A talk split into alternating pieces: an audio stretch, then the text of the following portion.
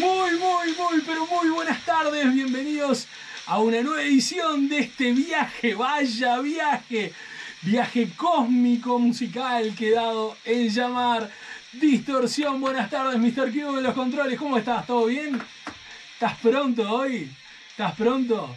Mirá que Lucy the Sky with Diamonds un poroto al lado del programa de hoy, ¿eh? Va a ser como una historieta de Patoruzú al lado de lo que vamos, de, de dónde nos va a llevar este viaje. Porque este viaje hoy lo planteamos así. Música y astrología. Astrología y música. Vamos a recibir a nuestro invitado, que lo tenemos aquí, a Álvaro Artagabeitia. Muchas gracias por la invitación, para mí es un gusto el gusto, el gusto es nuestro, la sorpresa es nuestra. Eso ya es otro Porque si supieran, si supieran lo que fueron las charlas previas, este, antes de prender el streaming y antes de salir al aire, la verdad, este. Y todo lo que tuve que estudiar. Pero bueno, arrancamos, vamos a empezar a escuchar, a ver qué te parece, a un compositor inglés llamado Gustav Holst, nacido en el siglo XIX, que él creó, él compuso una obra llamada Los Planetas. Sí. Y vamos a abrir con uno de los movimientos de esa obra que se llama Júpiter, el cuarto movimiento. Júpiter, el portador de la alegría. Vamos a arrancar y nos vamos a ir metiendo. A ver qué te parece. Muy bien.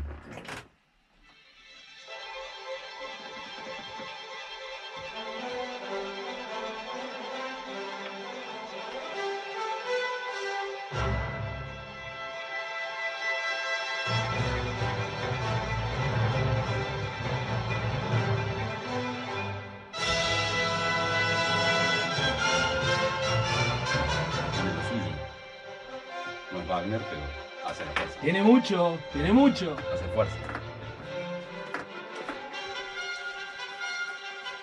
De todos mis apuntes, pará, joder. ¿Qué tenés ahí?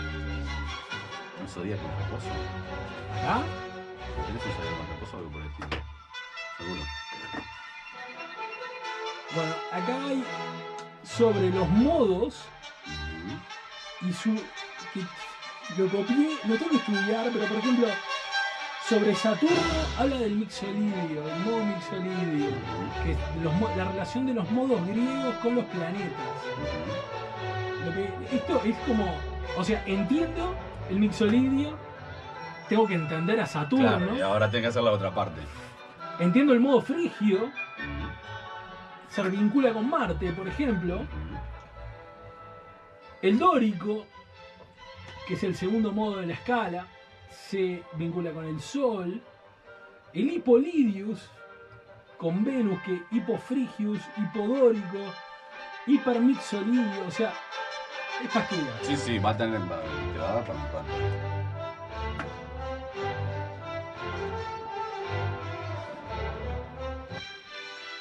Júpiter, conjuntamente con Mercurio, se puede considerar el scherzo de la obra de estructura sonata, así las secciones de los extremos expresan la alegría bulliciosa y festiva que se supone característica astrológica en cuestión. Está bien. Estás hablando de una persona que nació en el siglo XIX, ¿de acuerdo? Sí. Entonces el conjunto de la información que manejaba no es la información que manejas hoy. Es una información más parca, más corta, ah, más cerca de la fuente del modelo más clásico de la astrología. Eso es lo primero. Este, y después las relaciones que se pueden generar, bueno, también entre Júpiter y, Mercurio para la técnica antigua son antagonistas. ¿sí? Júpiter no va bien con Mercurio. Y si vos los colocás uno al lado del otro, no funciona muy bien. Eso dice la tradición. Vos me autorizaste a hacer cuantas pausas sea necesario. Totalmente. Vos me dijiste, ¿qué me dijiste, Gabriel? Si hay que frenar. Frename. Totalmente. Bueno, vamos a arrancar de cero. Astrología. Sí, bien. Vamos a arrancar por una, de, una definición o redefinición o tu definición. Yo creo que mm, más que una definición lo que se puede dar es un concepto.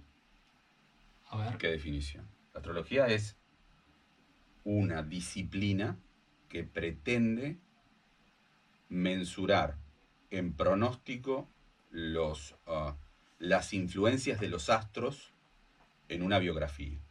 lo que es un disparate desde el punto de vista... En una biografía. En una biografía, desde el punto de vista... Estás es hablando de una persona. Sí, claro, eh, se llama- eso lo vamos a ver luego si querés, cuando empecemos a ver las categorías. Está dentro de la astrología natural, y dentro de la astrología natural está la astrología solar, y dentro de la astrología solar, ahí es donde vos trajiste a Júpiter y a Mercurio. Bueno, está dentro de, esa, de esas subcategorías. Pero la astrología en sí es un cuerpo de conocimiento que no avanza, más bien cuando uno se aproxima parece encontrarse con restos de un cuerpo de conocimiento anterior, que le faltan una cantidad enorme de piezas y que tiene, sostiene algo patológico, que es que se puede generar una previsión por un pedazo de piedra que está a millones de kilómetros de donde nace una persona. Cuando vos dijiste le faltan piezas. Sí. ¿Qué quiere decir eso? ¿Que faltan planetas? En realidad, puede decir, uno de los conceptos que se maneja es, a- hablando en astrología a, a nivel más, más de- del estudio del asunto, ¿no? Eh, el, el que hoy es el cinturón de asteroides entre, entre eh, Marte y Júpiter, ¿Sí? para el modelo inicial astrológico era un astro que se llamaba Faetón. Ese astro no existe y por tanto vos estás utilizando un modelo astrológico incompleto que no funciona correctamente, que tiene fallos en el pronóstico y tiene dificultades desde el punto de vista de poder cumplir con las cosas. Vos estás diciendo que el astrólogo, cuando hablo del astrólogo, es la figura del astrólogo, está trabajando sobre un modelo, sobre un juego que le faltan piezas. Es un juego roto. Es un juego roto. Es un juego roto, tiene un juguete roto. Solo que a uno. veces, a veces es como que prende y a veces no prende. Entonces trata, por un tema de ego, de justificarlo. Eso sucede mucho ahora en la modernidad. Vos ves a muchos practicantes que dicen, no, esto es por... ¿Y por qué no pasó esto? No, por seres, Palas, Vesta, Juno.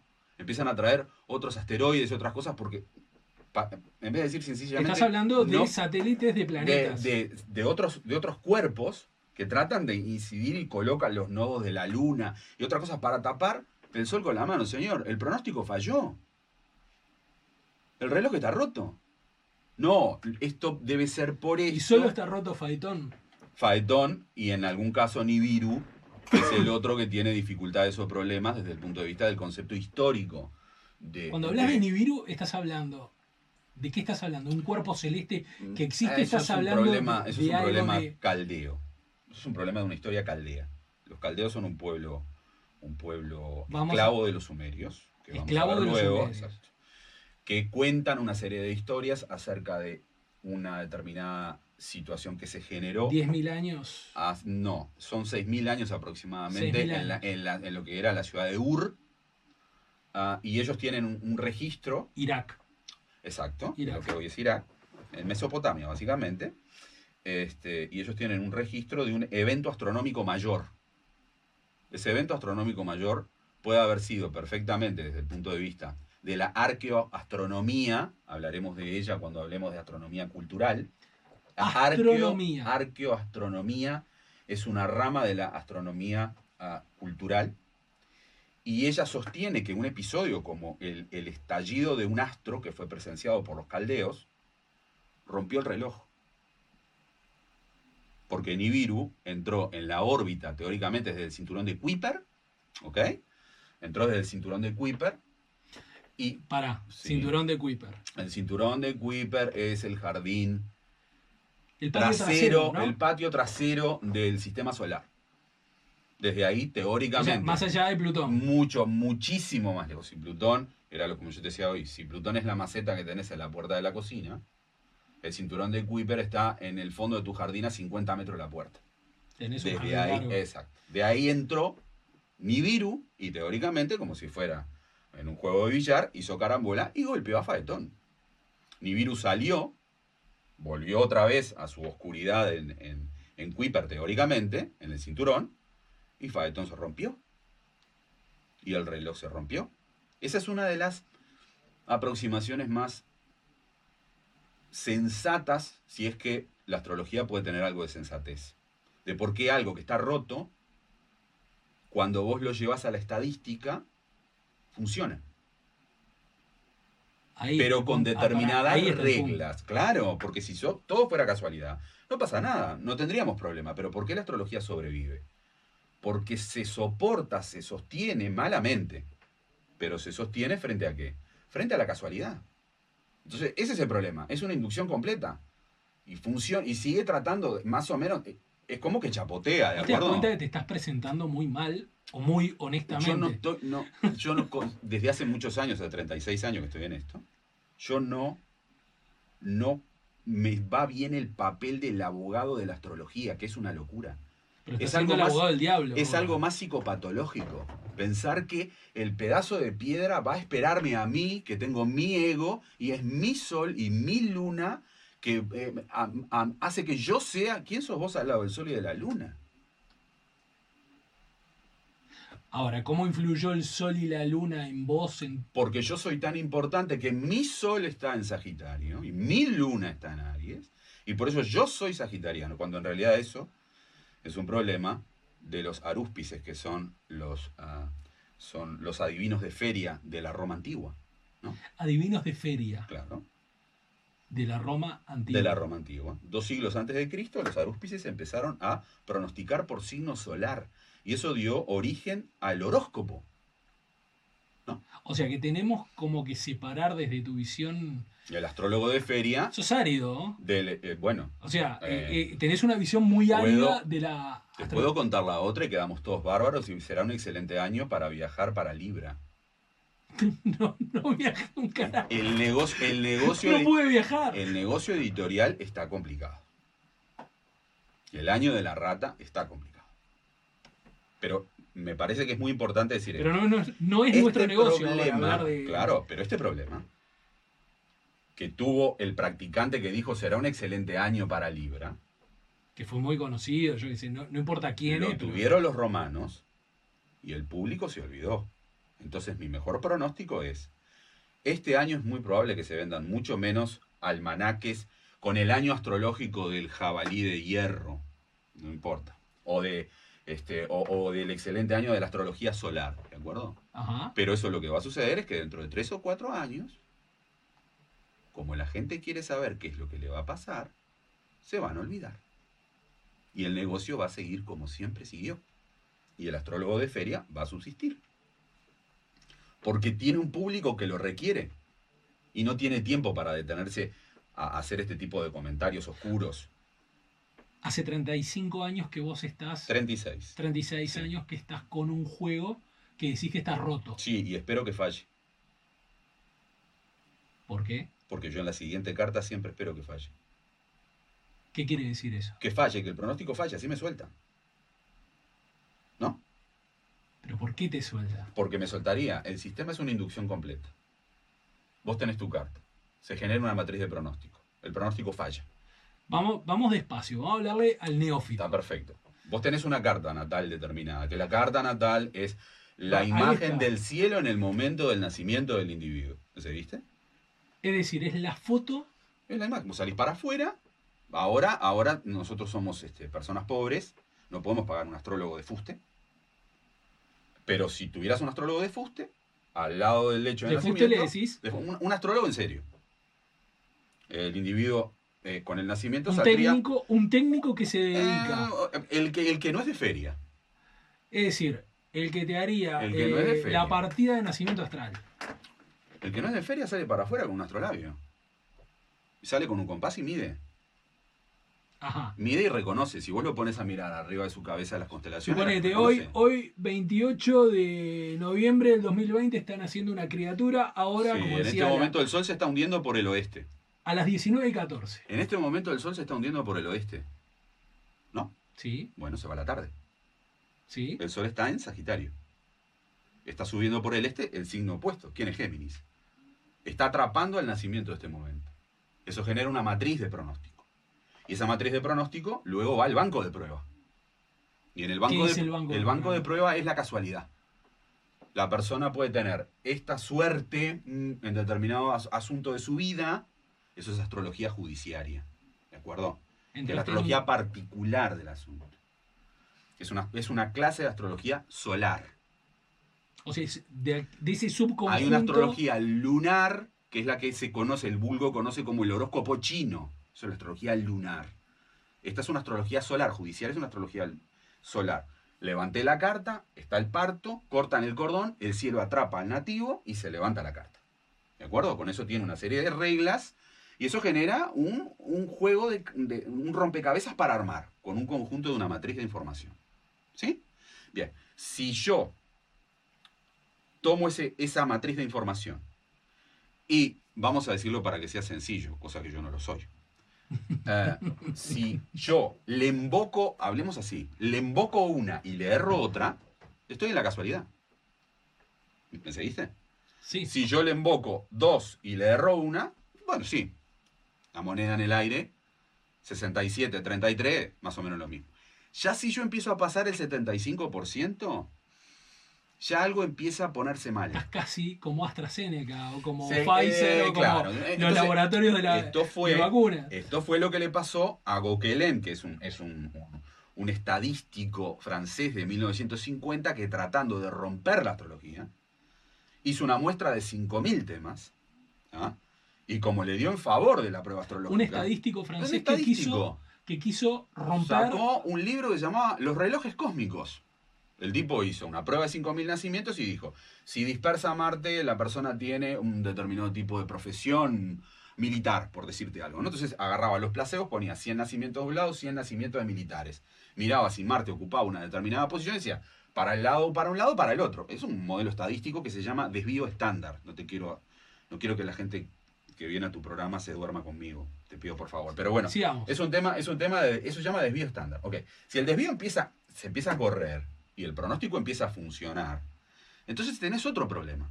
Ya no tenés el problema de por la astrología y yo siento que es el cuerpo astral y energético. Eso es otra cosa, es un verso posmoderno que no tiene sentido. ¿sí? El punto es, está funcionando. ¿Por qué anda el reloj este que está roto y está empezando a desviar mucho? Entonces Gokelen cuando se encuentra con esa prueba, que dice, no, esto debe estar mal, debo tener un fallo en, el, en el test cómo se arma la batería, claro, ¿sí? Entonces voy a tener que mejorar la estadística descriptiva y triplica la apuesta. 15.000 nacimientos.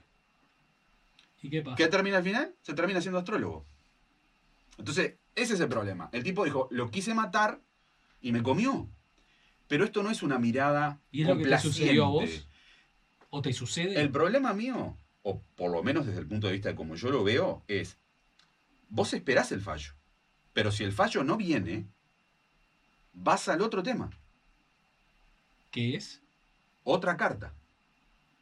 Y si no falla... Otra carta astral. Haces otra carta. Y no falla. No falla me refiero a... Estoy arriba del 75%. ¿Sí? Quien te diga, yo tiro y pego, no tiene sentido sabiendo que hay un reloj roto, Está roto el reloj. Y que anda 3-4. Si yo ya tengo un 3-4, bueno, hay algo. A veces me caigo un poco, a veces puedo estar un poco arriba, a veces puedo estar. Pero no lo quiero personalizar. Lo que quiero decir es: tiene una lógica que es irracional. Porque yo después me bajo de esto y digo, ¿qué tiene que ver un planeta enano como Plutón, que está fuera de la eclíptica, con determinada condición biográfica de un individuo? Es decir, cuando me pongo la cabeza de vuelta, digo, no, no, esto es un problema patológico, es un desvío que hubo. Pero ese, ese es, en realidad, ese es el, es el conjunto que corresponde al alma de la astrología. Y ese es el problema que tiene. Y los ataques que tiene, que son lógicos. Porque vos no la podés defender porque es un axioma. Es axiomática, por eso no es científica. No mejora con el tiempo. No, no mejora. Uy, muchachos, encontramos por un estudio estadístico que ahora determinada posición no mejora. Al contrario, va empeorando. Si te pones a pensar en Picard, un astrólogo francés de la década del 30, un enorme astrólogo, él consideraba más o menos en sus clases que daba Boucher Leclerc, que es otro astrólogo también muy importante a principios del siglo XX, él decía que más o menos había un 5% de la astrología eh, todavía resistiendo como cuerpo astrológico. Así que yo con ese 5%, no soy Picard, pasaron 100 años, el reloj está roto, yo con eso todavía bombea el 75%. Bueno, algo debe tener. ¿Ok? Ese es un poco Esa el punto. Es tu defensa de. Eh, es Del como, por qué, eh, del por qué lo Es haces. que yo, claro, yo como señor fiscal, ¿qué es lo que debo decir? Ustedes están todos locos. ¿Sí? Ahora, cuando yo tengo que decir, bueno, hay otro momento que tenga una serie de configuraciones particulares como las de este año 2020, sí, en el 1357. Pará. Vamos a hacer una pausa. Dale. Tenemos que ir a una pausa. Vamos, antes de entrar en el momento Sí, 2020, ya nos quedó claro un poco de qué va esto de la astrología, sí. tu visión del modelo. Sí. Eh, sos muy crítico. ¿Y, y qué querés que diga? Ay, este- señora, conocerá a una persona que cambiará su vida. ¿Qué? No, pero escuchará un programa que le va a traer cosas Pero interesantes. si sí. quiere, pero, ah, déjame decir una cosa antes de, antes de, antes de la pausa. Yo no Sí. estoy condenando a las mancias. No estoy condenando a quien tira el tarot, eh, lee los bucios, las runas, por favor. Eso es otro viaje. Eso es otra cosa, no tiene nada que ver. Yo lo que digo es, mi reloj está roto, está todo podrido, prácticamente no levanta y todavía sigue bombeando. Cuando bombeás quiere decir sigue, Sigue, funcionando, mal y, y tira Pero y funciona. trata de defenderse. Nos vamos a una pausa, estamos conversando con. Estamos conversando, no, estamos viajando con Álvaro Artagabeitia, quien nos va a ir llevando. En esta primera introducción nos mostró su visión de la astrología. Nos vamos a ir metiendo lentamente en el tema actual y la música, que es lo que te trajo aquí a esta mesa. Muy bien. En radios públicas. Pausa, Mr. Q. Estás escuchando Distorsión. el viaje por nuestra otra música. Bueno, acá, por ejemplo. Gracias, Cintia, por compartir. Radios públicas. Tamara, De desde Oulu, Finlandia, nos saluda. Vamos que vamos. Por la 94.7 FM. María Noel pregunta, ¿pero falló en realidad este año o no? de 21 a Por lo que 23 horas. entiendo. Vamos que En vamos. realidad el problema es que vos. sí, ella tomaba la efeméride de Los fines de semana 1357 que trajo la peste negra y va a haber la misma configuración que hubo este año. Pero en Emisora del Sur tenemos Vamos a responderlo al aire. para que siempre puedas Vamos a responderlo al aire. un par de reinas. Marcela Turubich y Susana Maisonave reservan un lugar para vos en la mesa y comparten contigo los temas cotidianos en una mano en la que todos participan y apuestan Hay mucha a la información que la tenés súper y manchada y que De es. 9 a 12 en Emisora Hay del que Sur. rumiarla. Claro. Hay que rumiarla.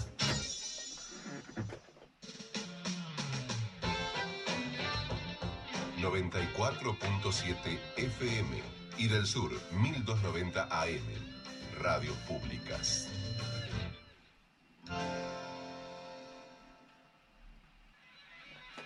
Distorsion. Un programme à que vivent en elle nos tempos. Del rock. Del rock. Del rock. Del rock. Del rock. WhatsApp 095 Fíjate, eh, Mercurio el mensajero. Abajo. 095 210 764 Gabriel, Las redes. ahora van las redes sociales. Invita a la audiencia a que se una. Facebook. Hagan su carta astral, mándenla. Búscanos. Distorsión. Vos te reís. Distorsión. Uy.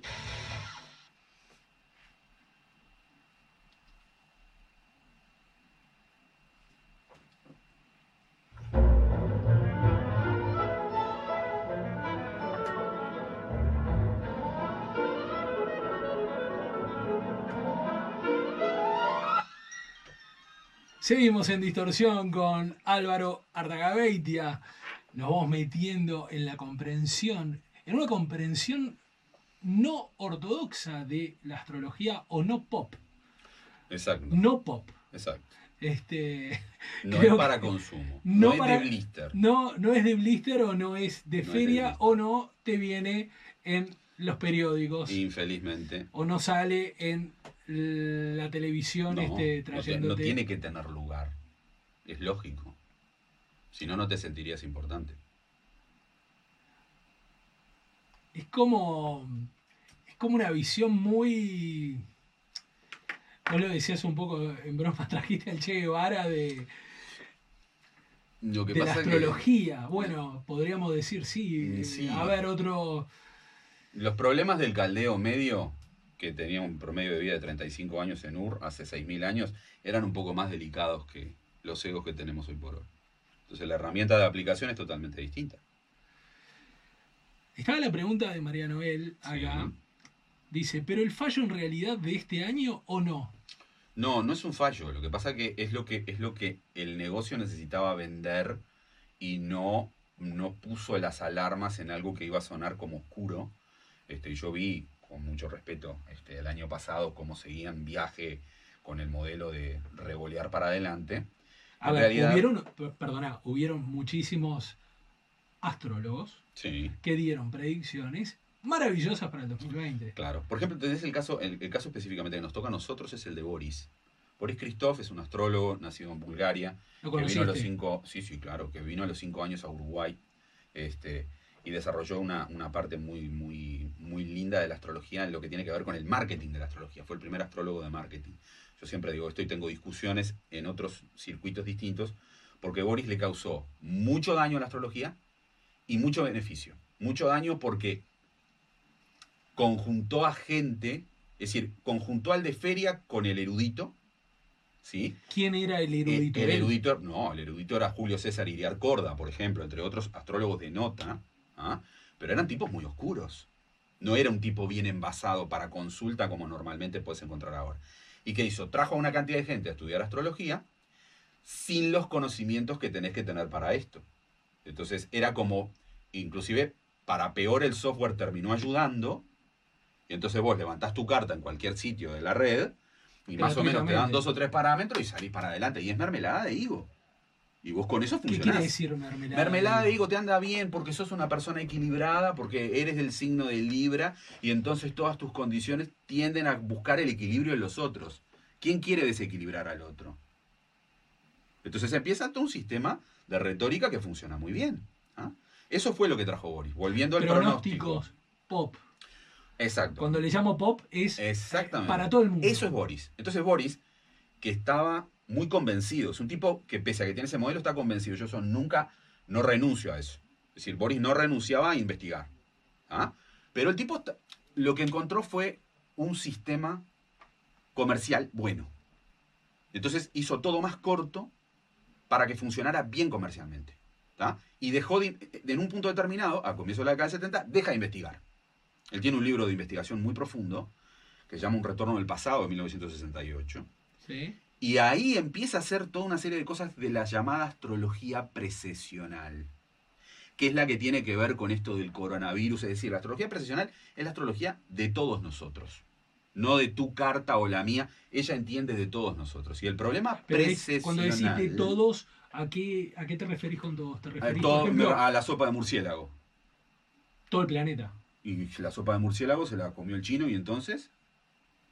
Eso es astrología No precesional. importa si fuera, entendimos Eso es astrología sopa. precesional. Entonces, ¿qué me, qué me sucede a mí? Yo este año tengo un gran pronóstico para viajar. Y ahí que vos sos de Aries, yo soy de Tauro, aquel es de Géminis, y todos estamos sin viajar, ¿cómo vendría siendo el asunto? Cuando vos lo buscás en precesional, esta configuración es una configuración similar a la del 1357, que fue la que hizo que algunos que estamos fuera de la gracia del Señor, por decirlo de alguna manera, dijimos, qué raro el tifón que se puede presentar el año que viene. Y quedó. Es decir, porque si es una astrología más de culto, la astrología más de culto, los que tratan de estudiar de otra manera, no tienen un megáfono, porque acá hay una cosa que es central. La persona que, la persona que tiene respeto por el asunto, y yo con esto estoy infringiendo hoy una norma, no se promociona nunca. Pero vinimos por otra cosa nosotros. Yo te entendí. Yo lo que trato de Yo no vine a es, promocionarte. me van a permitir con 36 años de consulta hacer, darle a, la, a tu audiencia una sugerencia. No vaya a un astrólogo que se haga publicidad. Si el astrólogo es bueno, no necesita la publicidad. Eso es un punto fundamental del asunto. Porque su trabajo habla por él. Y la persona que tiene ese concepto tiene pudor de mostrar su nombre para decirle a otros, vengan a verme. Esa es la diferencia. ¿sí? Haciendo este paréntesis, contesto. Ese marco de lo que preguntaba esta persona con respecto al tema del coronavirus y la peste, la peste negra tienen una configuración similar o parecida. O sea que estás obligado como eh, investigador, por Sí. llamarlo. ¿Sos un investigador? ¿Sos una suerte de. Mi preocupación es esa. de, ¿Sos una suerte como de, de arqueólogo de datos? Por eso mis, mis, mis, mis preocupaciones hoy, hoy me refiero al 2020, están de la mano de la astronomía cultural y de la arqueoastronomía. Vamos a eso. ¿Ok? Vamos al tema Entonces- de la astronomía, ¿no? No, es astronomía cultural Astronomía y hay, cultural. hay ¿A qué le llamas? hay una serie de cursos que se dan aquí en la Facultad de Humanidades y Ciencias, en la filial de Rocha, de un conjunto de, de- de profesionales de la antropología, de la academia. ¿ah? Este, esto también me parece que es muy, es muy raro todo, pero yo sé que son etiquetas. ¿ah? Eh, y yo nunca saco esto, porque no me parece interesante pero la formación universitaria completa que yo tengo me ayudó en el asunto a tener una visión crítica sobre el modelo. Estamos hablando con un licenciado en Relaciones Sí, Internacionales y aparte con un desarrollador de software. está, está bien, pero digo, la- la- el, el- el concepto universitario es la cuestión, cuestionarse. Vos te tenés que cuestionar, ¿de acuerdo? Porque es la única manera de avanzar, en cualquier ciencia distinta, la jurídica, la que te guste, no importa. Vos te tenés en que cuestionar el modelo. Perdón, hasta en la vida. Entonces, Las ideas. eh, lo, tenés que, lo, te- lo tenés que intentar. ¿Qué viene a hacer la astronomía cultural?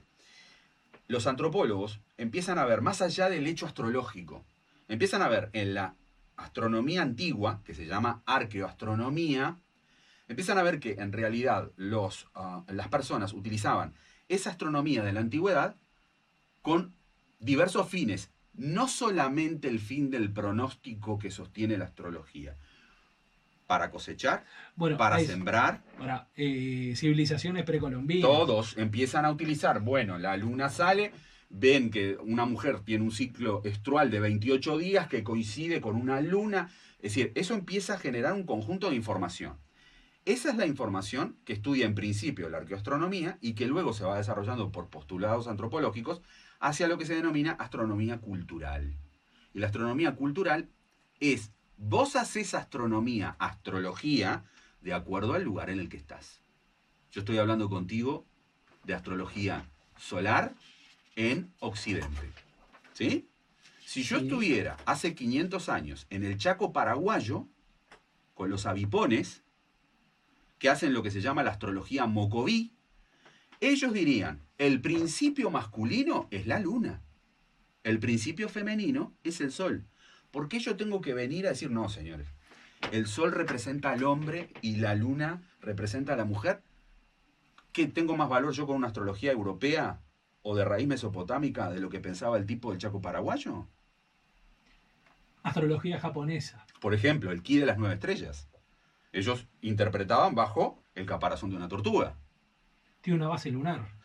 Tiene una base lunar y, por ejemplo, hay una discusión planteada en la, en la propia astronomía cultural que es muy interesante, que es que no existe la astrología, lo que se llama la astrología china o el horóscopo chino. Atención. No existe. Es un pueblo que se llamaba los Tocarios, que vivieron en el, en el, en el corredor de Turfán, el corredor de la seda. El corredor de la seda es, Es la que llevaba. eh, la ruta de la seda es lleva- larga. La ruta de la seda es la que llevaba la mercadería de un lado al otro y tenía uno de los puntos por los que atravesaba el- en la cara norte del Himalaya, era por Turfán. Ahí había un pueblo. eh, exacto, ahí había, había un pueblo que se llamaban los, los, este, eh, los tocarios, que vivieron hace muchos años, y ellos tenían una astrología lunar, propietaria. Luego, cuando los tocarios se retiran, esa astrología baja por la llanura china, y es la conocida astrología china que tenés ahora. Que sería en realidad los chinos entonces- por una cuestión imperial, por una cuestión de... Eh, van adaptando el lugar, es distinto Lao Tse. la, eh, la absorbieron. Lao Tse es un astrólogo de corte, y el tipo manejaba una serie de conceptos de la astrología solar. Y entonces utiliza esa astrología solar. Y está enfrentado con quienes hacen el modelo budista del asunto. ¿ah? Entonces la astrología va de acuerdo al lugar. Por ejemplo, la astrología maya.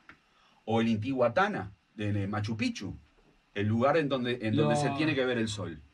¿Por qué tiene que ser distinto? ¿O por qué yo tengo que preferir? Eso es de acuerdo al viaje de cada uno. Te llevo, te llevo un, un paso más allá. Podríamos hablar de una astrología si hubiese vida en la luna o viviésemos en la luna. En realidad, es el completamente conjunto- el- diferente. El conjunto de reglas para levantar una carta sería exactamente igual con la diferencia que en vez de ser un sistema topocéntrico sería selenocéntrico, es decir, tendrías que utilizar a la luna como centro y, la si Tierra sería un fuese- astro. o si fuese eh, en Marte. Y lo Levantás una- mismo, Una carta en Marte. igual. Astronomía cultural. Ese es el problema. Es decir, reconocer que no es lo mismo para el tipo que está en Nueva Delhi en este momento, consultando, haciendo la consulta con su cliente, con su, con su concepto, con lo que tiene, con sus rutinas, que el tipo que está en Manhattan, ¿ah? o el mapuche. ¿Por qué? ¿Por qué tiene que ser? No, esta es la astrología que corresponde. Aries, Tauro, Géminis, Cáncer. ¿Por qué? Porque es un tema cultural. Esa- ese es el avance, creo yo, humildemente, que tiene que dar el cuerpo del conocimiento astrológico si es que quiere llegar a algún lado. ¿Y hacia dónde sería ese avance? Saber Porque más está- del resto del entorno. Está bien, pero estás hablando desde un punto de vista de la astrología occidental. Sí. Vos, vos ahora, acá en el estudio, te presentaste como un astrólogo Mm, bueno, o como... sí. Sí. Mm, ok, el, el título no te lo da nadie. No, está bien, está bien. ¿Cómo querés decirlo? Como un... No, eso, eh, lo que a mí me interesa es la investigación astrológica. La investigación, un Sí. investigador astrológico me parece más fino, más Sí. adecuado Más cercano. y más lejos del astrólogo connotado Con que mucho puede ser. respeto. Está bien, está bien. Pero desmarcamos.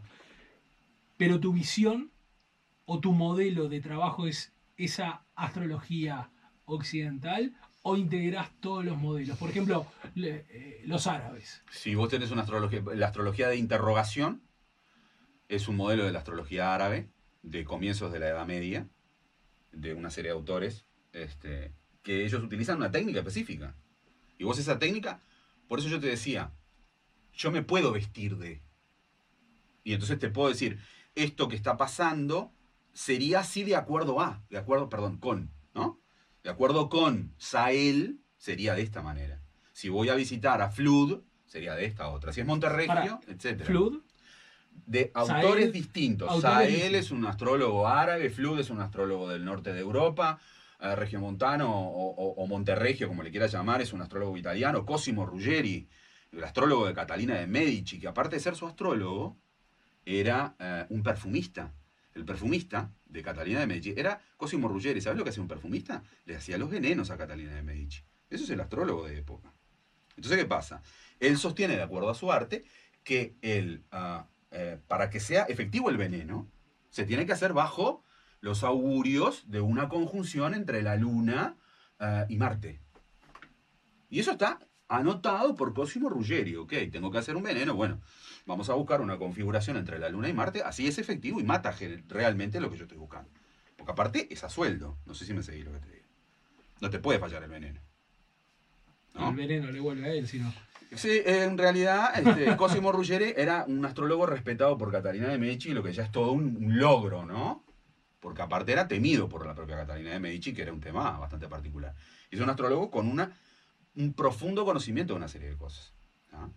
Y así tenés, sobre todo los personajes históricos de la astrología son fantásticos en ese Me queda, criterio. me queda por. Hay varios tipos, yo, el- el- como decía en- al inicio, ¿no? Toda la información que pude ir buscando Sí. y que está eh, pegada con, con- con una goma muy suave en, en, eh, Es que es un bosque muy grande. sí y que espero espero que esa información vaya entrando en, en mí en los escuchas criti- de forma crítica ¿no? Claro. Los hindúes Sí. es otro modelo La astrología que se conoce como Yotish es la astrología esotérica, con S. Esa astrología esotérica se da en una zona que se llama Pataliputra, no importa ahora esto. Desde ahí se desarrolla, tiene todo un conjunto de conocimientos. Es una astrología, el, el astrólogo esotérico ya comió. Ya comió.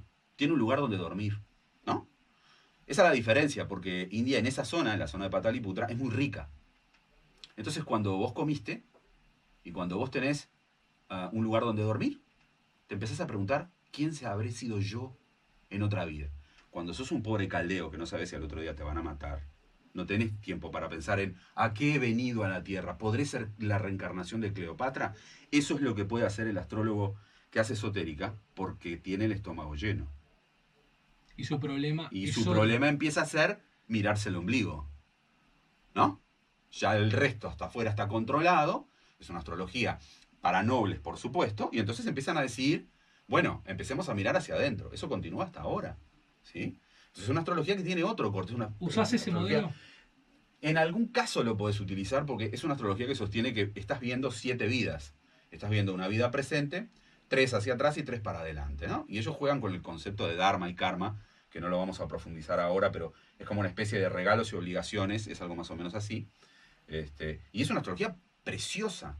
Pero si vos me decís, ah, esa es la más preciosa, y probablemente yo te diga, a mí me gusta más la astrología persa, de Samarcanda, de Ulugh-Beg. Me parece mucho más potente desde el punto de vista de la capacidad de Pero cartografiar. no tienen el modelo roto también. No, no es que tengan el modelo roto. Pero Ulugh Beg, que es un tipo que se olvidan de esto, hacia el 1400, el centro de la actividad cultural de, eh, de Europa y de Asia, está en Samarcanda, no en Europa. Y el tipo este, Ulugh Beg, que a su vez era el rey de la región, el astrólogo y astrónomo, hizo la universidad que está en el centro de Samarcanda, cartografió mil estrellas. Les puso nombre. Entonces, ese hizo una tarea astronómica enorme con respecto al resto. Y las efemérides persas son fantásticas. Cuando decís efemérides, Las efemérides son las anotaciones en tabla del paso de la longitud, latitud y declinación de un astro respecto de la bóveda celeste. A ojo desnudo. ¿Sí? Con un compás. hacemos una pausa. Vale. ¿Están divertidos? Acá María Noel dice, es re interesante escucharlo. Gustavo, excelente programa. Felicitaciones a Álvaro por su seriedad para la presentación de la materia. Muchas gracias. No hablamos nada de música. Todavía no. Llevamos dos bloques ya. Yo, yo seguiría ahondando, Ujú. pero Nobleza Obliga, estamos en un programa que tiene que ver Totalmente. con la música. Nos vamos a una pausa, Mr. Q, y ahora sí, de la mano de las estrellas, nos vamos a ir hacia otras estrellas. Muy bien.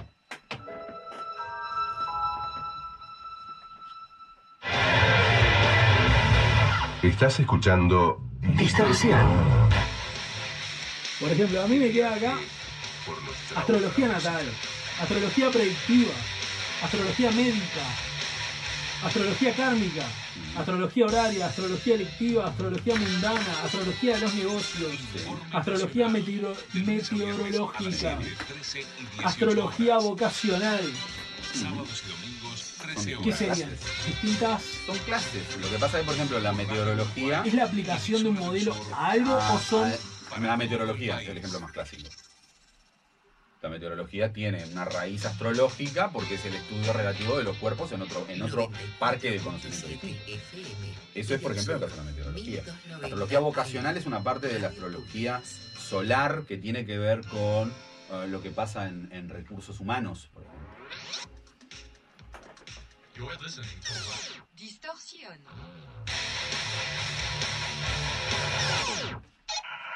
Gabriel, ¿Sí? Sí. ahora van las redes sociales. Estaba en la luna, Neddy. Facebook, Instagram, YouTube, Twitter. Búscanos.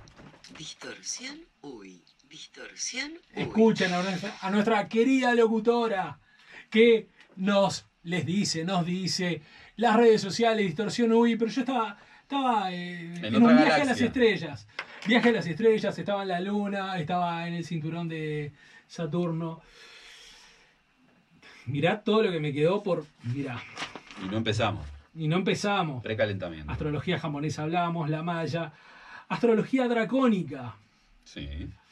Astrología uraniana. Ujú. eh, Son subsabores, ¿no? subsabores. sí, sabores relativos que me parece que este, están muy lindos en el listado, pero a veces es preferible, como, como pasaba con los astrólogos de, de- de estudio, que vos te especialices en un juego chico de técnicas, algunos destornilladores, algunas pinzas, un martillo, y vayas por ahí. Para astrología natal, predictiva, Sí, médica, kármica, horaria, electiva, mundana, de los negocios, meteorológica, vocacional. Ujú. Eh, vaya si, Sí. si ¿Cómo le llamarías a todo esto? ¿Son enfoques? Son, son visiones, subramas? o sea, exacto. Son aplicativos. sur- a- aplicativos, como por ejemplo el caso de la empresa de la empresa de telefonía y de ingeniería Siemens, que Sí. perdió un juicio en el 2011 porque ellos en el depart- en España, porque ellos en el departamento de recursos humanos contaban con un paquete de astrólogos para definir cargos. Entonces, ¿qué sucedía? Vos tenías a un, un conjunto de postulantes y dentro de los ¿Cómo, postulantes cómo, cómo a nivel corporativo Sí, tenían claro, Siemens astrólogos? perdió un juicio por eso. Perdió un juicio por discriminación. Yo me presentaba con un doctorado, con tres posgrados, para un determinado tipo de cargo. ¿ah? Y en la ficha que yo completaba tenía que poner nombre Álvaro, no sé qué, fecha de nacimiento, hora, lugar.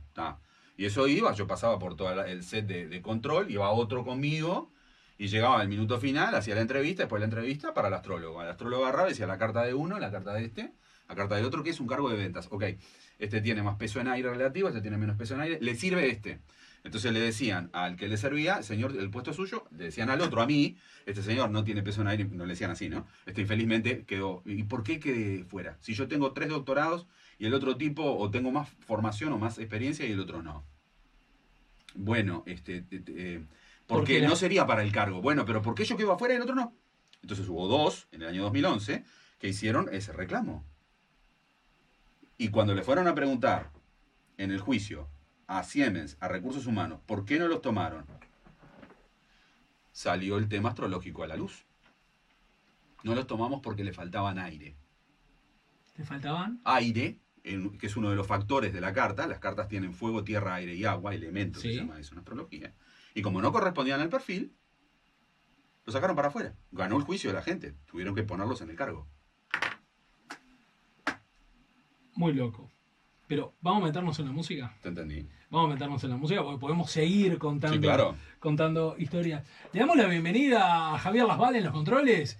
¿Momentáneamente o te quedas todo el programa? Momentáneamente, momentáneamente. Bienvenido, Javier. Tercer bloque donde la idea, tenemos 10 minutitos Sí. y me parece que va a ser el tiempo justo. Yo te pedí tres cartas astrales Sí, de tres músicos, de tres estrellas sí. de rock. De acuerdo. Que para mí, y eso fue una decisión arbitraria mía, tienen que ver con este programa de una u otra forma. Sí. No son uruguayos, pero tienen un- una marca, una un- como una influencia muy potente, muy fuerte Sí. en lo que es la música rock. Vamos a ir con la primera carta. Sí. Como te dije más temprano, yo para hacer esto me tengo que vestir de alguien. ¿De qué te vas a vestir? Me voy a vestir de una señora que vivió, que tuvo un enorme programa con un éxito radial tremendo en la década del 30, del siglo XX, estadounidense que se llamaba Evan- Evangeline Adams. La señora Adams tenía ese tipo de astrología, decir, esta persona es buena para esto, esta persona es buena para esto otro. Entonces voy a salir de mi ¿Qué modelo técnicas? más... O sea, había... Eh, ella uti- utilizaba ¿Qué una astrología solar, usaba? utiliza- utilizaba una astrología solar de perfil desde el punto de vista del carácter, que es una astrología que está bastante de moda ahora, lo se llama astropsicología o astrología psicológica. Está muy de moda en el, en el siglo XXI. Entonces la señora este, utilizaba, era un poco más parca en su técnica, pero hacía ese tipo de comparación. Entonces vos me diste tres, tres Evangelina- elementos. Evangelina Adams, Evangeline Adams. Bueno, entonces estamos hablando con Álvaro Sí. vestido de en Evangelina. este momento hablan en la RCA salió la señora, ¿eh? En la RCA. Sí, bueno, esto es una cosa este, tremenda. RNU. No, pero lo que trato de decirte es que la señora cuando fallece en el funeral van un montón enorme de personas porque este, era una mujer realmente conocida en los medios y funcionaba su programa en base a lo astrológico. Vos me trajiste al principio, o Bueno. me pusiste A. Vamos, vamos de a uno. Dale. Vamos a presentar el primero Sí. que te pedí. Ozzy Osbourne. ¿Sí? ¿Qué es lo que querés ver? Siempre uno pregunta así. No que yo tengo para decir, sino qué es lo que debo de ver. Veo un individuo que tiene una determinada cantidad de factores de agua, lo que está correlacionado a todos los músicos, los pesos relativos de los factores astrológicos se encuentran en agua, y por eso él tenía una determinada capacidad muy importante en lo que tiene que ver con su arte, pero era una persona de funcionamiento corporativo. Es decir, esta no es una carta para funcionar solo. Independientemente que él pueda llevar adelante el grupo o lo que fuere que hizo, Yo no conozco, no soy biógrafo de Ozzy Osbourne, pero lo que te puedo decir es que es una carta que necesita del entorno para ir hacia algún punto. Posiblemente si el grupo que tuvo tuvo algunas dificultades, siempre debe de haber tratado de reponer determinada cantidad de personas alrededor de él para poder seguir adelante con el proyecto porque no lo podía sacar solo. ¿Es claro el concepto? Ese Sí. es el concepto de Ozzy Osbourne.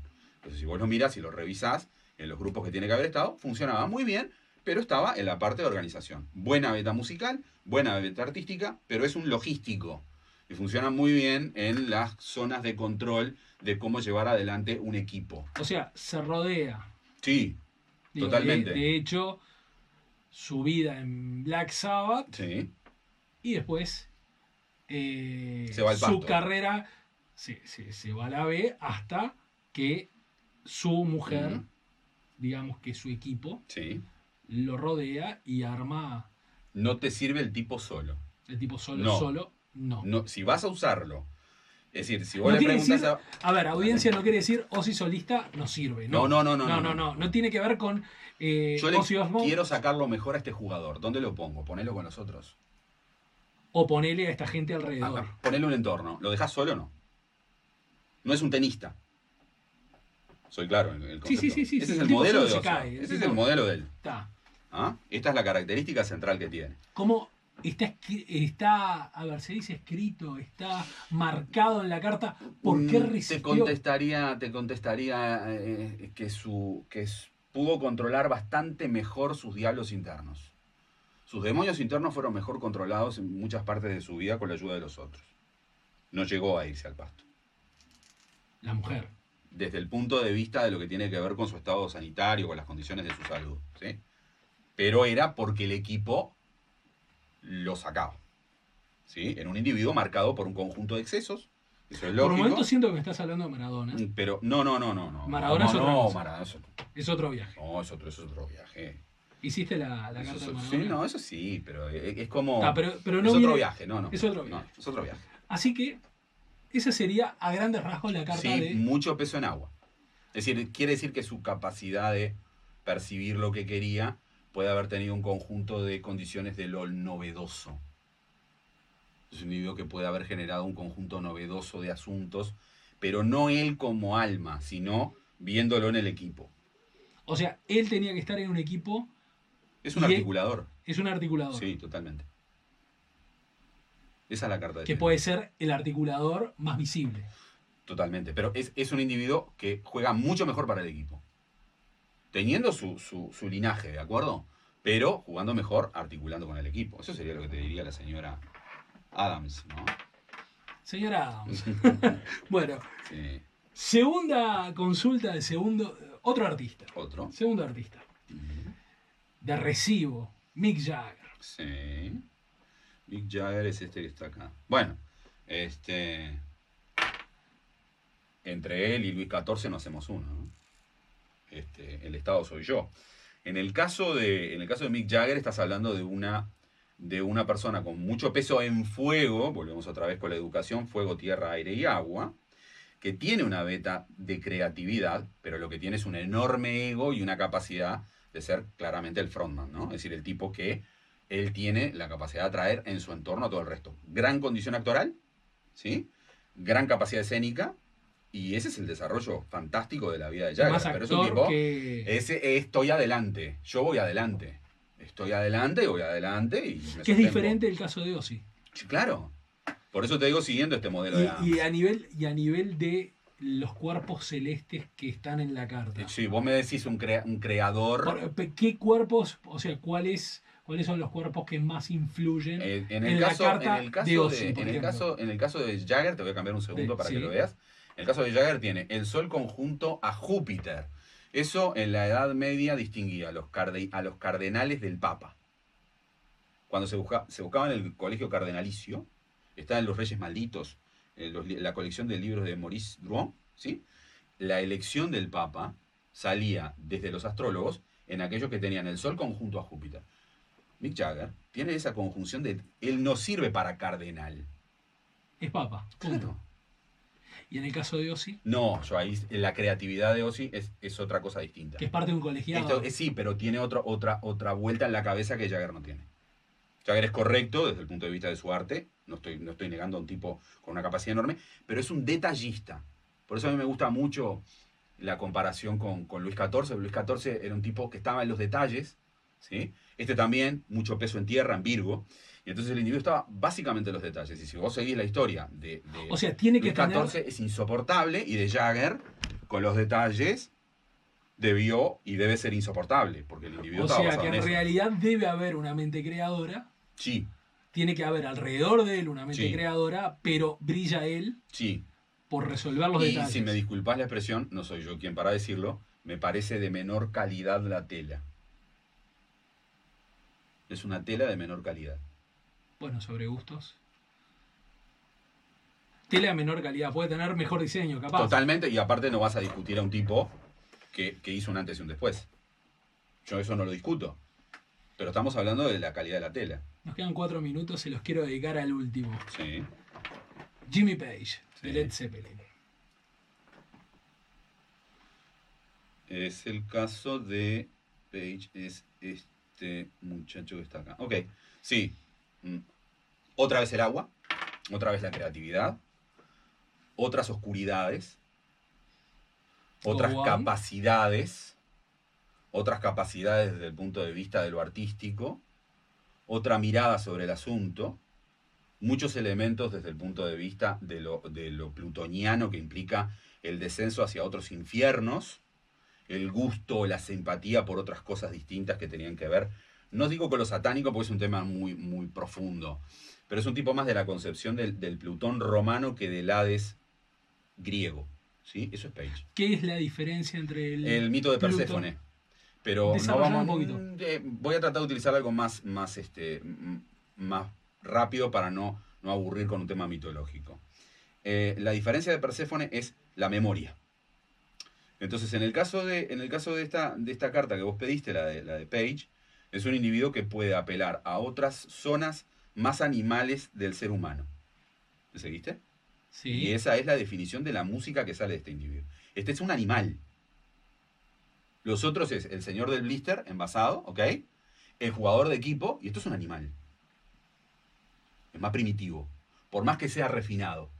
Pero él a, a lo, que, a lo que atiene su arte es a lo más animal. Esa es la diferencia. Eso te diría la señora Evans.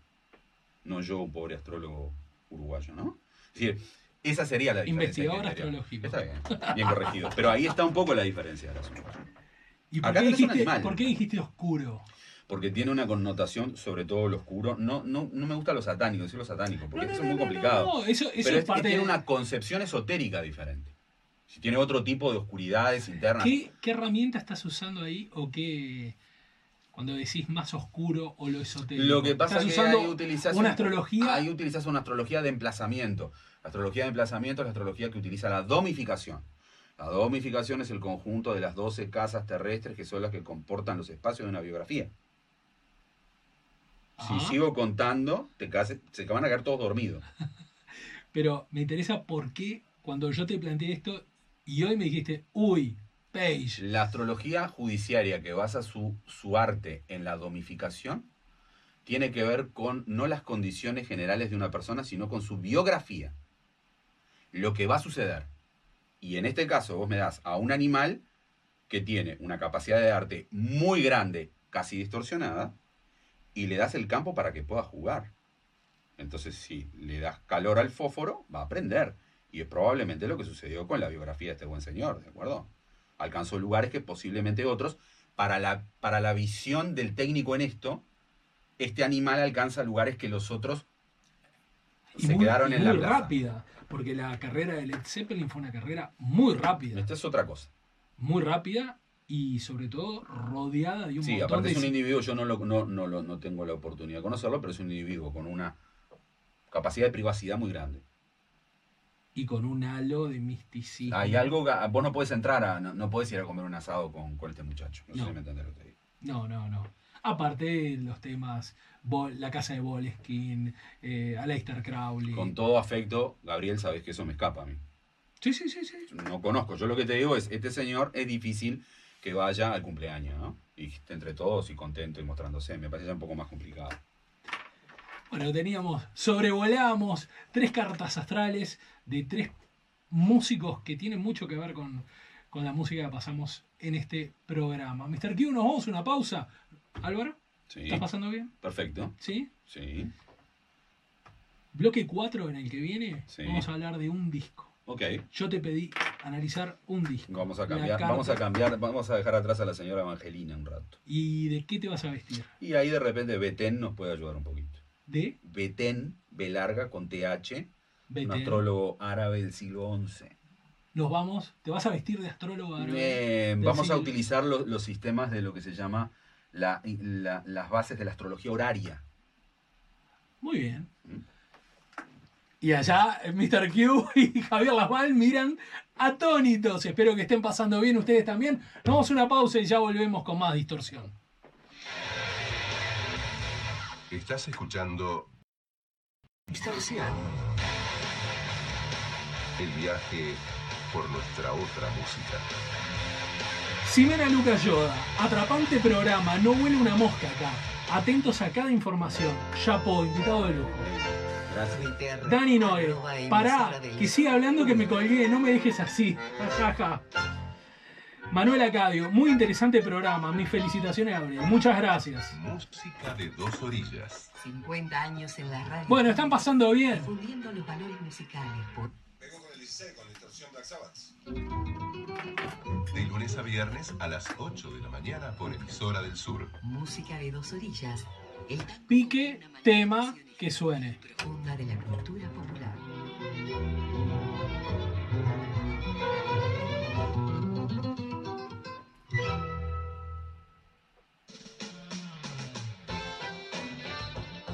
94.7 FM y del sur 1290 AM. Radios públicas.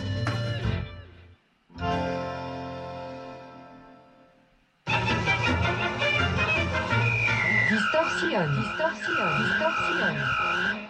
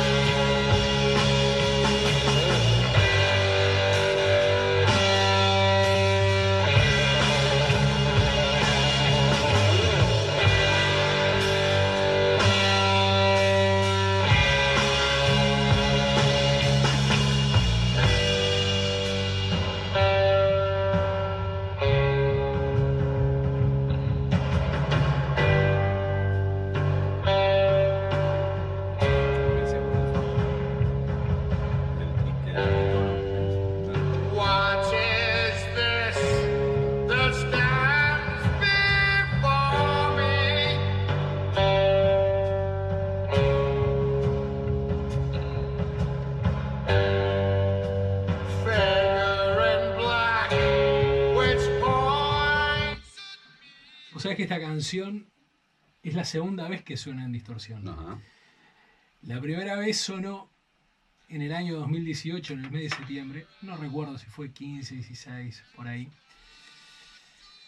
En el episodio número 73. Mm, Después habría que analizar. Capaz que la fecha que sonó y por qué sonó y, Sí. y qué astros estaban dando vuelta por ahí. Está bien.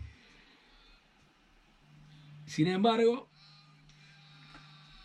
volvemos al kilómetro cero de, de lo que puede ser el género maldito de la música o del rock, que es el, el heavy metal, por llamarlo de alguna forma, por usar también este, argumentos de feria para darle un poco de, de color, o porque realmente se produjo un quiebre en lo que era la música popular, pop, rock. Sí. Y con este disco se abre otro camino, más árido, más oscuro, menos lisérgico, más Hacia el tártaro, digamos. eh, complicado. Otro camino más complicado. Y yo te pedí hacer, no sé si la, se dice o si hiciste, pero yo te dije, ¿se puede hacer la carta astral del disco Black Sabbath? De Black. Sabbath. Está bien. Primero, lo primero. eh, el tipo de estudio que se realiza para un evento, acontecimiento, que no es una biografía, Ajá. cae dentro del dominio de la astrología horaria. Eso es lo primero. ¿De acuerdo? O sea que ahora, Bien, vamos a hacer astrología horaria astrología. con horaria. Ah, Hay muchos autores que hacen horaria, este, generalmente son astrólogos árabes. ¿Por qué son árabes? Porque eh, en- tienen su mejor desarrollo, algunos en Toledo, otros en Medina, pero sobre todo porque la astrología árabe es una astrología muy erudita desde el punto de vista astronómico. ¿sí? Astronómico significa que el astrólogo árabe sabe mucho de astrología, pero sabe mucho de astronomía. Es un individuo que a ojo desnudo te puede contar todos los asterismos, es decir, lo que son las constelaciones, ¿de acuerdo? Bien.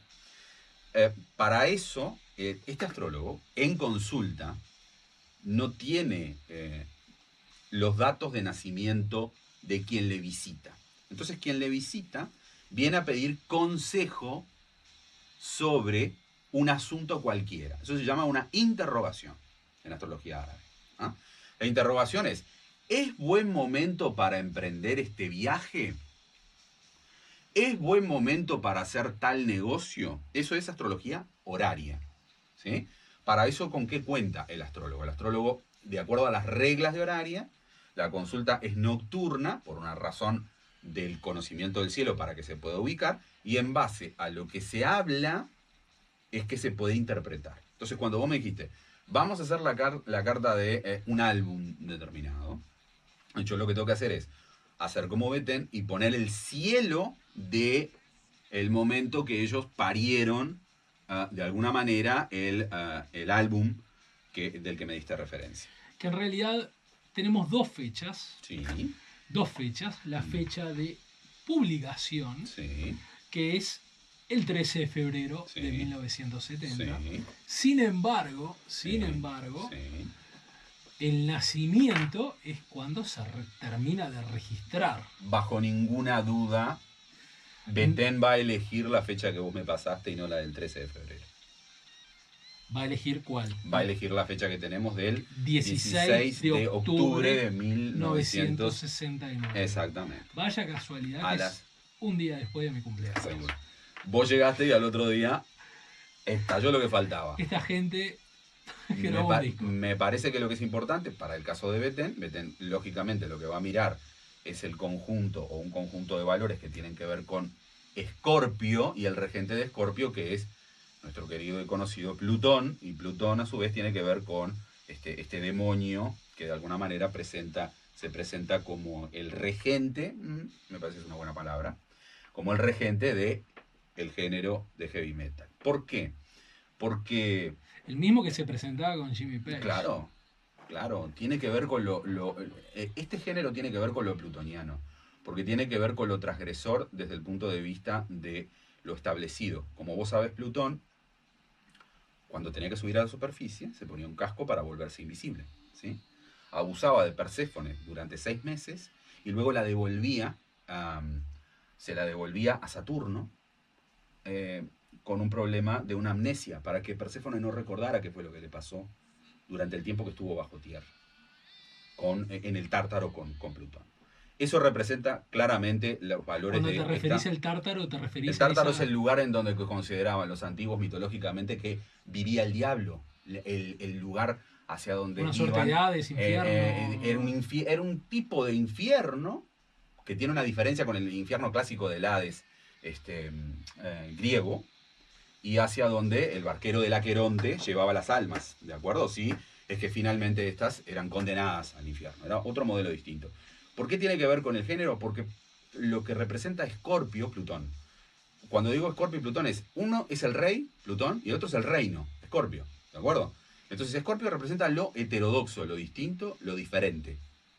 Y claramente lo que vos estás pasando lo, el género que, al, que yo estoy escuchando es, puede ser muchas cosas, pero es diferente.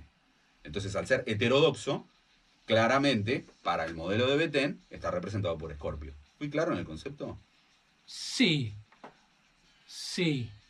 La pregunta es, eh, ¿qué marcó esa fecha? O sea, Esa fecha lo que marca es que Plutón posee un conjunto enorme de factores que son los que rigen ese momento. Entonces Betén te hubiese dicho, allá por el 69, ¿sí? Te hubiese dicho, esto está, pa- es- estas personas están pariendo un género que será considerado diferente, distinto, heterodoxo a a lo que... oculto, satánico, eh, fuera de los parámetros, pero el concepto satánico en el concepto romano del asunto, no, no en el concepto de la persecución de lo apostólico, eh, de, de- de la iglesia apostólica romana, sino del el, el diablo humanista, que yo alguna vez conversé contigo, el diablo del abogado del diablo de Al Pacino, ¿no? En la película El abogado del diablo con Keanu Reeves. Ese es el, ese es el diablo de- del heavy metal, el que da el discurso con, con Al Pacino hablando de que es el último humanista.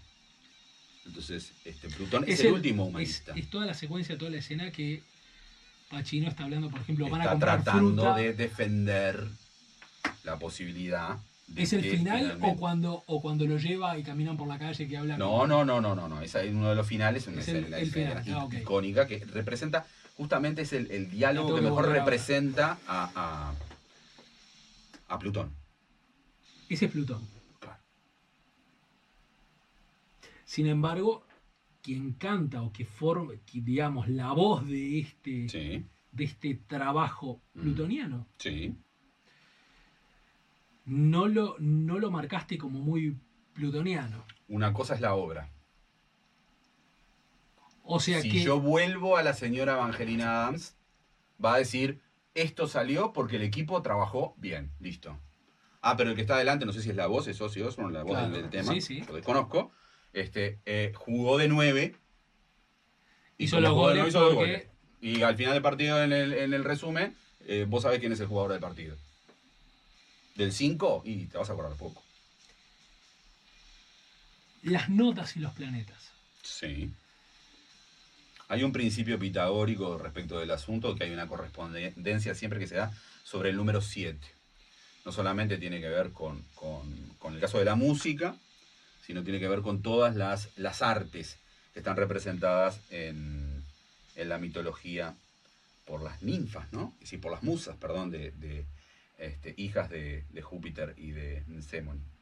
Esa e- es la base del asunto. Entonces, en el caso de- de las notas con relación a la con relación a lo astrológico, hay una correspondencia, pero esta correspondencia vos la ves mucho en la antigüedad.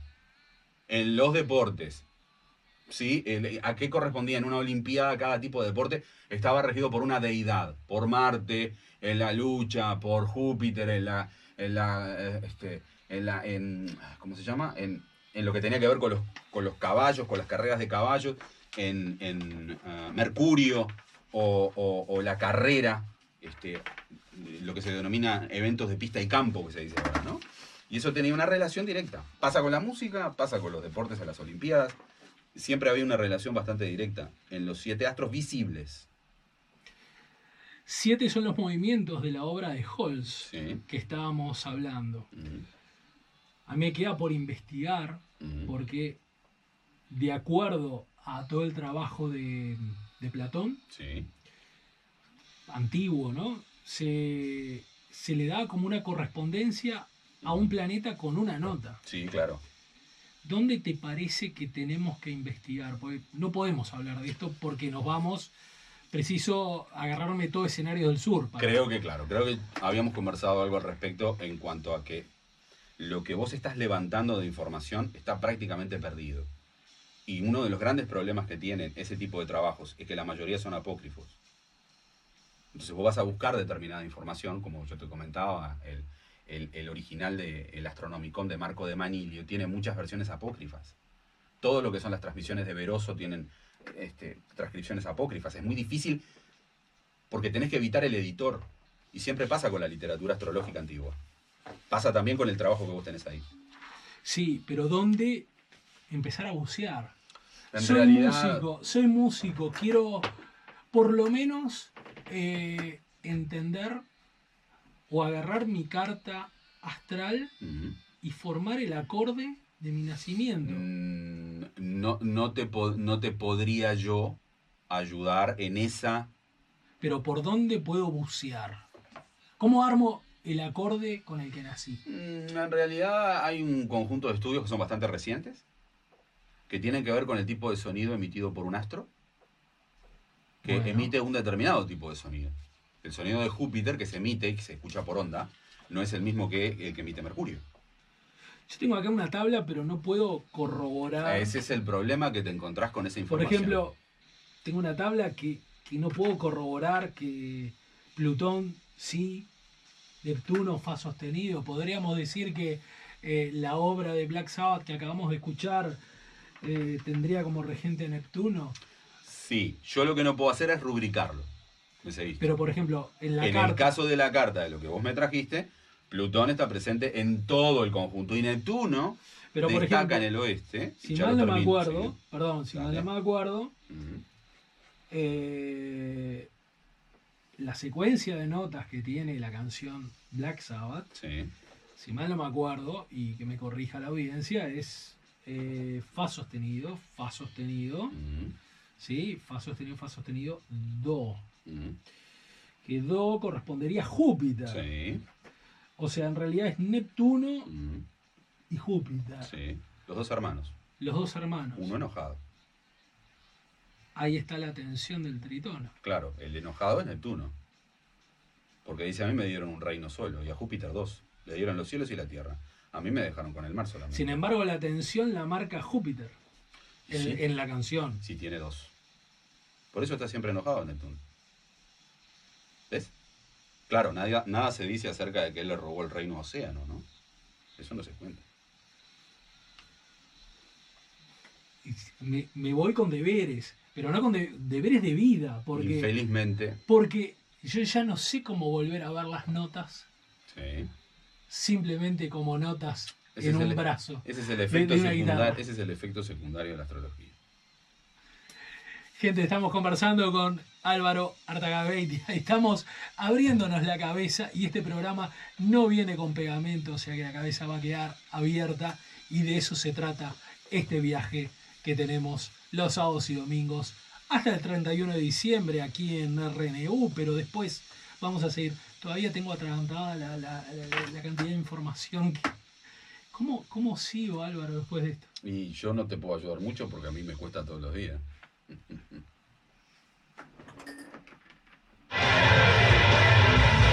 Estás escuchando Distorsión. Tremendo, una hora de programa de rock sin un puto tema y no poder desprenderse de la radio. Un viaje. Saludos para Álvaro, audiencia atrapada en la astrología.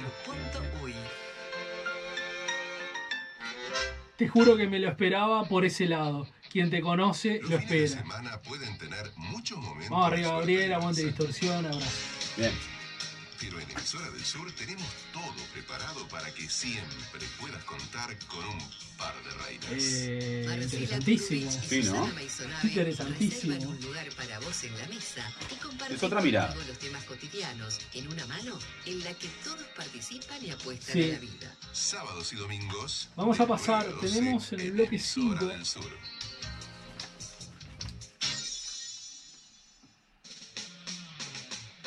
Volvemos con Marte. 94.7 FM y del Estaba en el mismo bloque de sábado. 90 AM. Radios públicas.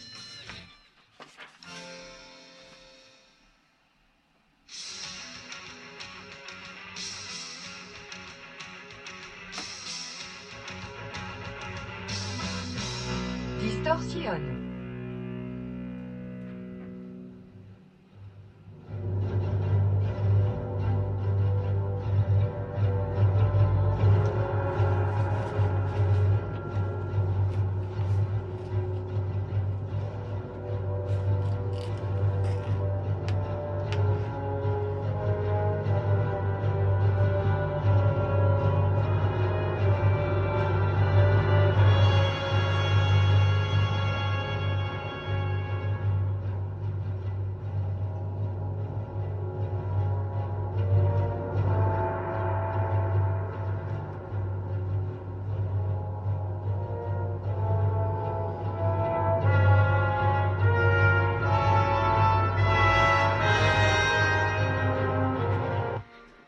Viste la similitud con Black Sabbath, ¿no? Sí. Estamos escuchando Marte, que es el primer movimiento de esta obra de Gustav Holst del el año 1918. Sin embargo, esta fue la primera compuesta en el año 1916.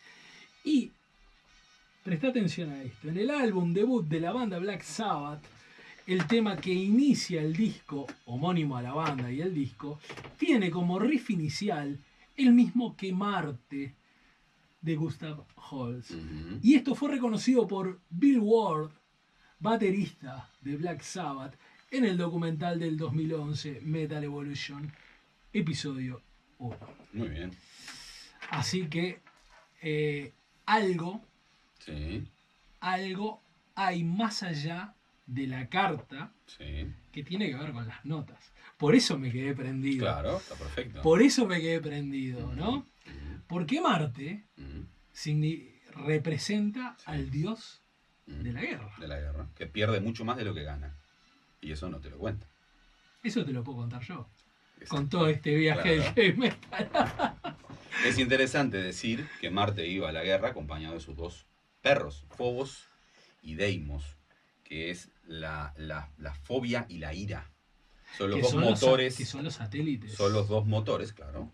Son los dos motores que acompañaban a Marte a la guerra. ¿Sí? Es un detalle. Por eso Marte muchas veces pierde mucho más que Venus de lo que cuenta la historia, ¿no? Sin embargo, es más maldito, Marte. Sí, eh, eso, ah, eh, eso es parte del departamento de marketing de Venus. Venus, la- el lucero del alba. Eh, en realidad se le llama lucero del alba al, al astro que se ve eh, tanto al poner o al salir y puede ser eventualmente Mercurio, mayormente es Venus, o se lo reconoce a Venus. Se Porque Venus llega a una distancia total de 72 grados respecto del Sol, lo que mejora su visualización. ¿Qué es el portador de luz? ¿Venus? Mm, No, Venus es el regente de Libra en la astrología solar y representa la balanza, que es el único artefacto entre el zodíaco, que son 11 bichos y un instrumento. ¿No? Aries, el toro, los gemelos, el cangrejo, el león, la virgen y la balanza Y el escorpión. el escorpión, el centauro, eh, la cabra, Amaltea, ah, em, Urano o, o- o el aguador, ¿Qué quiere Piscis o los decir el pescados. aparato? El, el- el ¿Por qué el legislador puso una balanza con los dos platillos no iguales ahí? Esos son los problemas astrológicos reales, ¿ves? Te- ¿Tenés alguna respuesta, algún... Lo ¿De que, qué te lo, que tengo, ahora? lo que tengo, no, no, eso es una, es una pregunta muy difícil.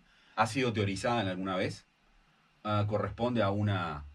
a- eh, Libra es una constelación muy particular cuando la ves en el cielo. Tiene una parte de la constelación de la lira. La lira es el instrumento con el que Orfeo engaña a Plutón. ¿Sí? Para poder recuperar a Eurídice, ¿no? Este, pero esa es otro, otro, otra historia distinta. Y en ese formato, el formato de la balanza quiere representar una parte de la constelación del escorpión que sin embargo es distinta, porque en la antigüedad se consideraba o se llamaba a, a Libra, se la llamaba las pinzas del escorpión, era una constelación aparte. Eso fue después homologado, estás hablando de hace mil y poco de años, ya fue conocido como Libra este, de manera... Eso es gracias a la mitología babilónica, por la salud mental de, de tus oyentes, no me voy a meter en, en la mitología babilónica, en el Marduk o en el Markab, pero digo, tiene otra acepción totalmente distinta. Bloque 5, Ujú, que es en el que estamos. Astrología precesional. Sí, Barra ujú, el ciclo de la música rock en el Uruguay. sí. Para eso tenemos que hacer, como hicimos durante todo este tiempo, nos tenemos que ir a la cuneta una vez más. Es un programa de rock. Exactamente. No tenemos problema. No tenemos otro, otro, otra oportunidad que seguir yendo por el pasto. Vamos arriba. Eh, hay un astrólogo suizo de nombre Kraft que, Presten atención a esta historia, que- por favor. que, eh, pronostica en la década del 30 un atentado en contra de Hitler entre el 7 y el 10 de octubre de 1930. No me acuerdo bien exactamente la fecha, pero fue más o menos ahí. Y Kraft es un suizo, no tiene mayores problemas, es bueno técnicamente el tipo, y hace ese comentario. Ese comentario llega a, a- a algunos secretarios de, de- de Himmler, Himmler. y, Himmler, y después finalmente termina sucediendo... líder de las SS. eh, de las SS. Termina sucediendo que el atentado se provoca, este secretario le hace el comentario a Himmler, lo, lo traen a, a, a Kraft, por supuesto que lo traen a interrogatorio, no debe haber sido un día muy cómodo, ¿no? Este, porque pensaban que era parte del complot. Es decir, no, no, no que el astrólogo va a hacer un pronóstico, eso era más o menos extraño. Pero, eh, Eh, Himmler, Sí. Himmler, el lado esotérico del Claro, nacionalsocialismo. ahí está. Eh, ¿Qué pasa? Hay, hay- una necesidad del, del nacionalsocialismo de obtener una, ah, una especie de raíz o de origen que lo valide. Y eligen el costado esotérico del asunto. Entonces, lo que le comenta Himmler, después de que Kraft lo convence que realmente él había conseguido el pronóstico, este, en base a su, a su conocimiento ¿Pero era de filiación nazi o pro-nazi? No. No, no. No, inclusive tiene, tiene contacto, es interesante esto porque antes de la guerra tiene contacto con Uruguay. Ese será, es otro tema distinto. ¿Kraft? Sí, sí, sí, con Julio César Iriar Córdoba, pero eso es otro tema distinto. Lo que termina pasando es que este, este buen muchacho este, dice, bueno, este, yo me vuelvo para, para mis lados, muchas gracias por todo, no tengo nada que ver. No, este, a nosotros nos interesa que eh, usted trabaje con el, con el Ministerio de Propaganda O sea, con para Goebbels. con Goebbels para ensalzar la figura del nacionalsocialismo como si tuviera una vinculación y esto hubiese sido, el Tercer Reich fuera eh, objeto de eh, algún tipo de contacto con respecto a las cuartetas de Nostradamus. Es una manera de tratar de validarse. Kraft dice que no. Himmler y Goebbels lo que le dicen es, no estaríamos pensando en un no. ¿Ok? O Así que que Kraft, sí, Tu libertad es Sí, laburar sí, a Yo nosotros. te que un poco más de libertad el asunto, ¿no? Este, así que, bueno, Kraft acepta de buena gana para conservar su vida. Obviamente estás hablando con sarcasmo. ¿no? Eh, sí, claramente. Sí, Entonces o empieza. sea, es sí, obligado, sí, o- querida audiencia, es o obligado. vas a la bolsa o tomas el Ministerio de Propaganda. O, o ayudas en el Ministerio de Propaganda. Y empiezan a generar una serie de panfletos. Kraft es un tipo muy particular, no le interesa nada. Es un tipo de, de formación técnica, no le importa el asunto, hace las cosas de mala gana. Los jefes no están de acuerdo con él, así que finalmente te- termina siendo un estorbo y lo termina mandando a un campo de concentración donde después muere. Pero lo que pasa es que del otro lado, el, Servicio de Inteligencia Británico dice, tienen un astrólogo trabajando, con todo lo que significa siempre lo oculto, ¿no? Entonces ponen a un señor que se llamaba Luis de Gaulle, que es el astrólogo británico, que hace la contraparte y empieza a decir, bueno, eh, Inglaterra es de Leo, ¿ok? Y, Alemania es de Aries, y empieza a- empiezan a generar pronóstico, astrología mundial, a partir de ese invento de la propaganda nazi.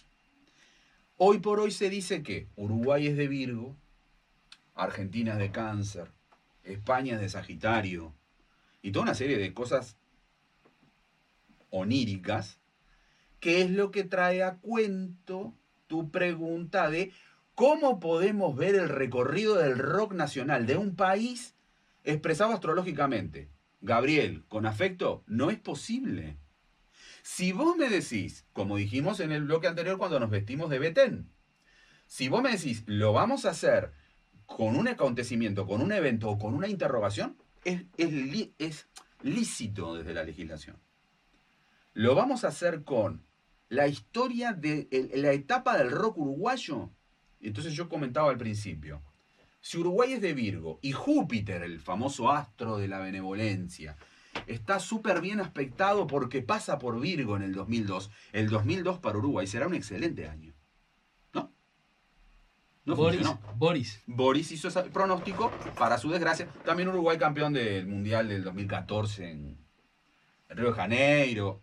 Pero Boris tenía una gran capacidad, tenía una gran gimnasia. Él caía y se levantaba y seguía, iba al siguiente, al siguiente asunto, ¿no? Porque creía en ello, que es lo peor. Te a decir que vos estés convencido. Por eso la astrología mundial no funciona. A diferencia de la astrología precesional la que charlamos respecto del conjunto de acontecimientos que nos tienen a todos en el conjunto. Pero decir que la pregunta es, la isla Martín García fue Argentina, Uruguaya, Argentina, Uruguaya. ¿Qué hace? Cáncer, Virgo, Cáncer, Virgo, de acuerdo al tratado, mm, mm, como que no funcionaría demasiado. Vos dijiste, dijiste otra cosa que es el nacimiento de un país Sí. está determinado no por esa fecha, sino por un tecnicismo. ¿no? Ahí hay un problema que yo tengo que es un problema de formación jurídica. ¿Ah? Yo hice un- no terminé, pero lo hice, una parte grande del posgrado en Derecho Internacional Público. ¿De acuerdo? En la Facultad de Derecho. Entonces, ¿qué te enseña? ¿Cuándo se constituye un país? Cuando otro Estado, otro sujeto de derecho internacional, Sí. te reconoce. ¿Cómo te reconoce? Es una vía diplomática que se llama nota reversal. ¿Ah? No existe una nota reversal de Uruguay el 25 de agosto de 1825 en la Piedra Alta. Y el 18 de julio de Eh, 1830. 10 en, eh, no, no, porque eso sería jurar la constitución, que es un documento interno del país. Eso a vos no te reconoce a Uruguay como Estado. Entonces no tenés una fecha cierta. Pero hay una fecha de esa nota reversal. Sí, esa, la fecha de la nota reversal, que puede ser distinta en cada caso, es válida para que vos ahora tuerzas todo el pronóstico. Para, lo por apliques esa nota reversal es de un país. O sea, la primera nota ¿Vos pensás un reversal. tercero? Espera, la primera nota reversal Sí. es la que te valía como país. Lo que pasa que es otro Estado que te dice yo reconozco a Uruguay como Estado. Está bien, pero Lo hace en Aunque- 1828 Brasil. O sea que en realidad Uruguay nacería técnicamente en 1828. Si, si me escucha Betén, me agarra cachetazo y se vuelve a morir. ¿Ah? ¿Ok? Entonces yo tengo que tratar de malamente hacer de abogado defensor de una astrología mundial que no tiene mucho sentido. La astrología de los países. ¿sí? No, tiene, no tiene sentido. Y después si querés andar y mirá cómo funcionan los pronósticos.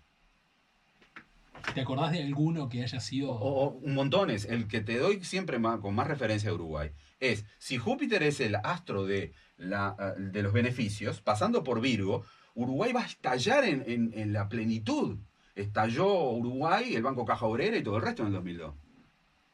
¿Y cómo salís de esos pronósticos? Estallar estalló. Claro, ¿cómo salís de esos pronósticos después? Hay, hay que hacer fuerza para salir a dar la cara después.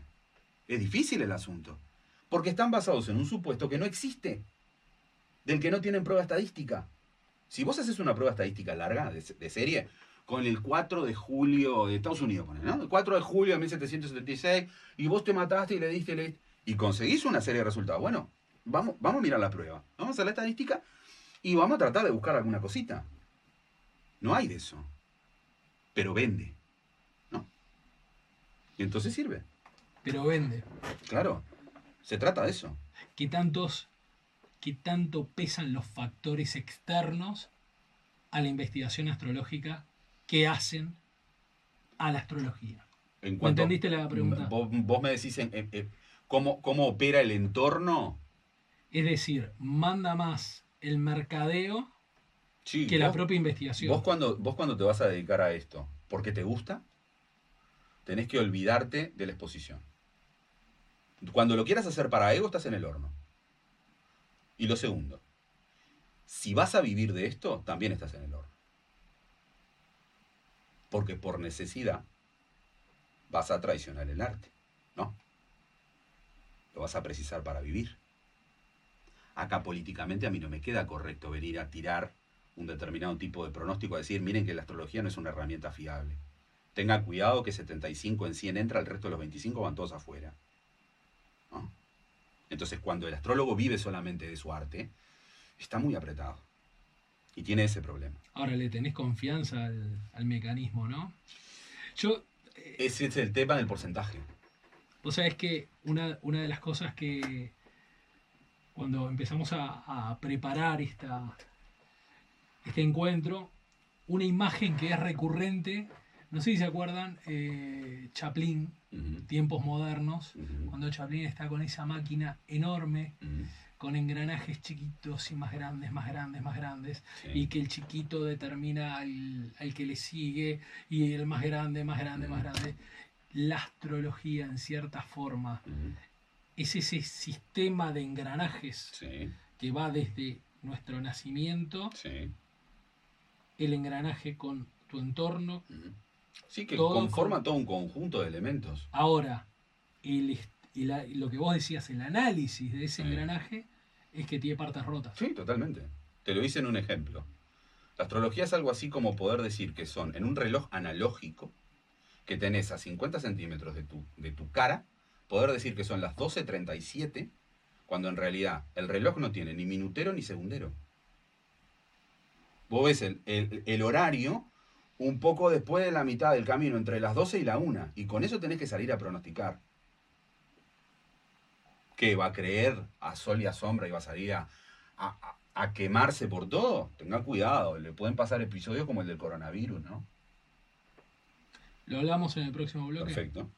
Estamos conversando con Álvaro Artagabeitia.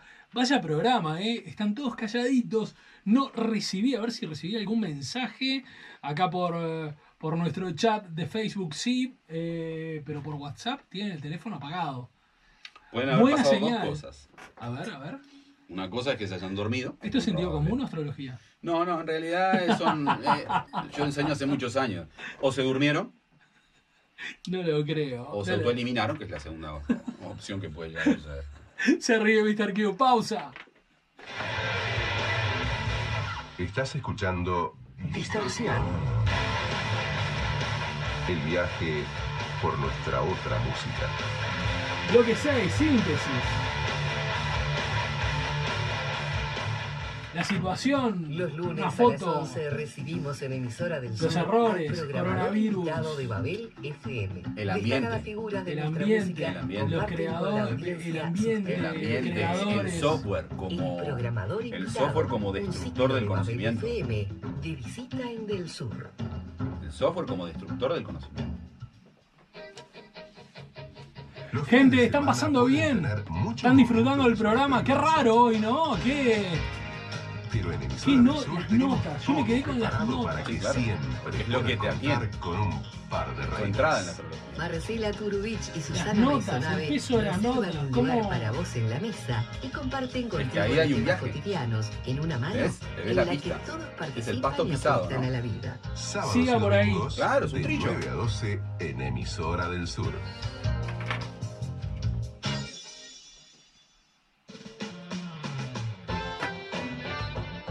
...94.7 FM... ...y del Sur 1290 AM...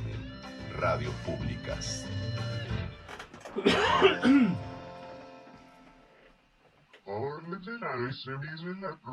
Distorsión, un programa que abre los portales dimensionales del rock. Y vaya que los abrimos hoy, ¿eh?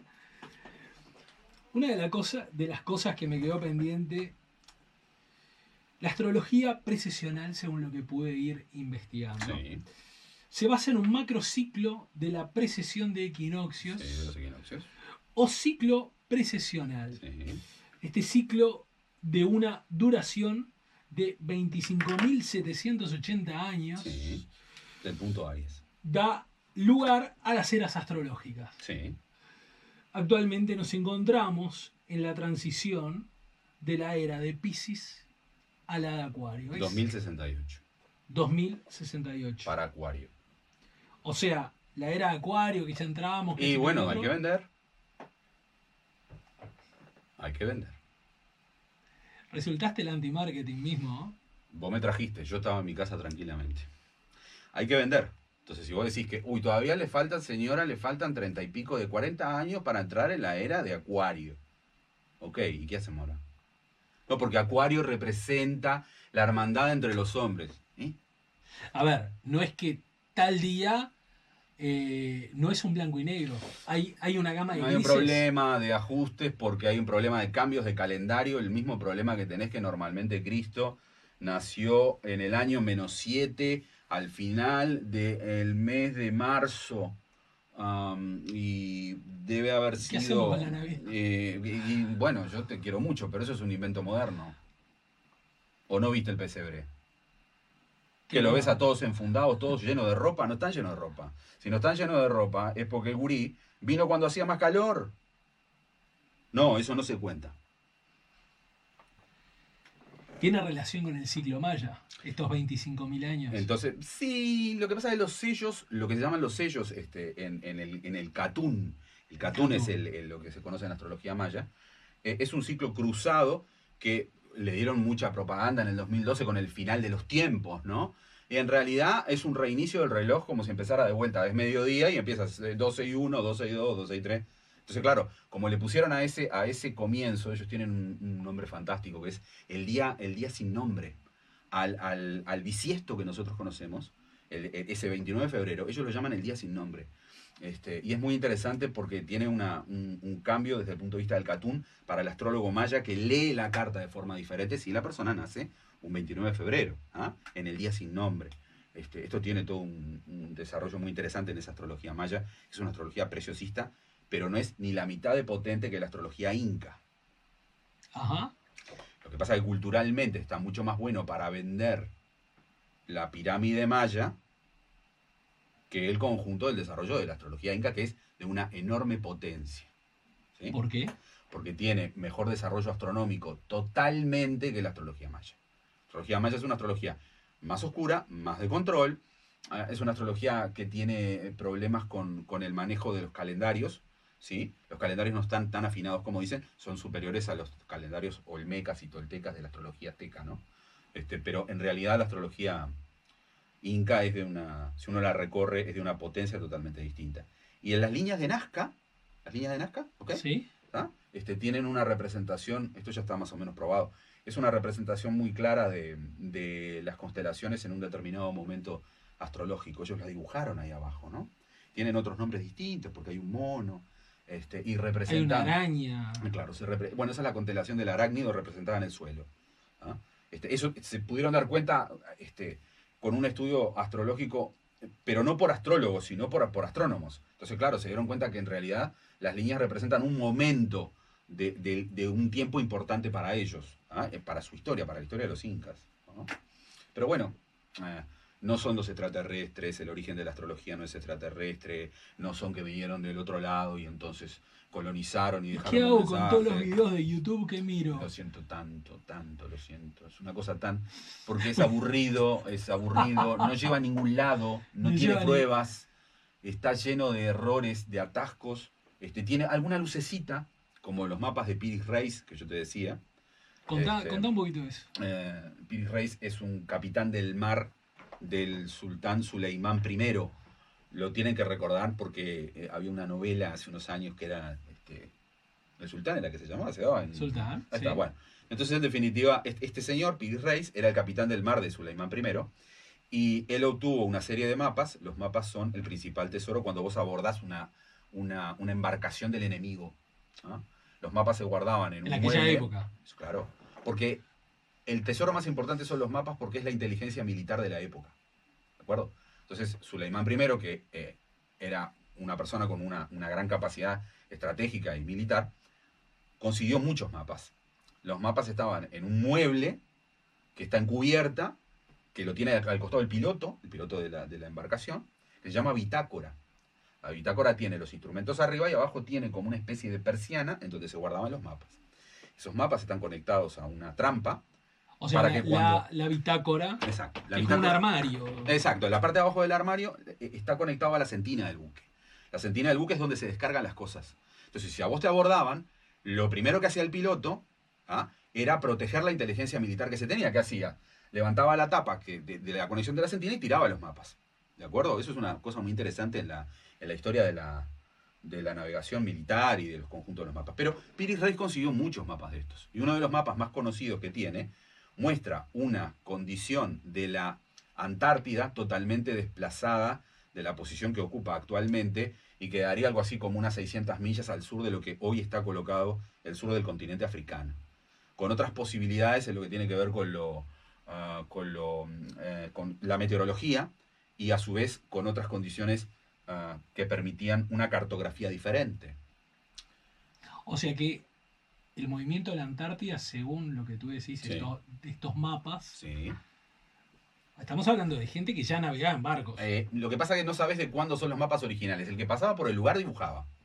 El primero. No se sabe de cuándo El son los mapas. eh, no, el primero pero que dibujaba. la Antártida estaba al sur Exacto, de África. exacto. Pero coincide más o menos con el tiempo de la historia de Caldea, cuando Nibiru le pegó a Faetón. Eso. Y entonces, no es que a vos directamente te haya cambiado la Tierra y la gente se murió, etcétera. Pero puede haber existido un desplazamiento de la masa continental. Hay un librito de un señor este, que habla acerca de a eso. ver, ¿no? a ver, y, y acá estoy en terreno meramente de conjetura y hasta de, digamos, fantástico, Sí. ¿no? Pero me imagino que un desplazamiento así Sí. tiene que haber originado algún tipo de maremoto o diluvio. Sí, claro, claro. Y eso es para ¿no? algunos historiadores. o sea, eh, Para algunos historiadores eh, existieron seres en otro continente, no, estoy, no me estoy metiendo en el, en, el, en el abrojal de la Atlántida. Viste que andás por ¿De ahí, acuerdo? vos No también estoy- mirás estoy- algún videíto. Claro, yo, estoy, yo estoy en Solimar, no, no, no voy a, a- hasta Atlántida. Pero de alguna manera esa condición es la que implica de que algunas personas que podían tener un conocimiento tecnológico avanzado, durante esos tiempos se comunicaron al tiempo con la China, Mesopotamia, América, y transmitieron conocimientos astrológicos similares en similar tiempo. Que es imposible que un caldeo que está alegremente corriendo para cazar un, un animal, de golpe tenga Ahora, eh, en conocimiento Irak- de trigonometría esférica. A ver, en Irak, Eh, ¿Entendés? en Entonces, Irak, lo que es hoy Irak, es- o eso sea, es un- Mesopotamia, Eso es un, eso es un postulado. ¿Hay pruebas? No. no. ¿Es una explicación coherente? Posiblemente. Entonces tiene que ser eso. No, no lo sé. No lo sé. Eh, si me traes de las explicaciones que hay, me parece que es la más... No, eh, es todavía la menos golpeada. Pero la bueno, menos golpeada. la- es la menos golpeada. El resto es un relleno. Es los rayos cósmicos que nos atraviesan y entonces por eso se refleja nuestra carta aquí.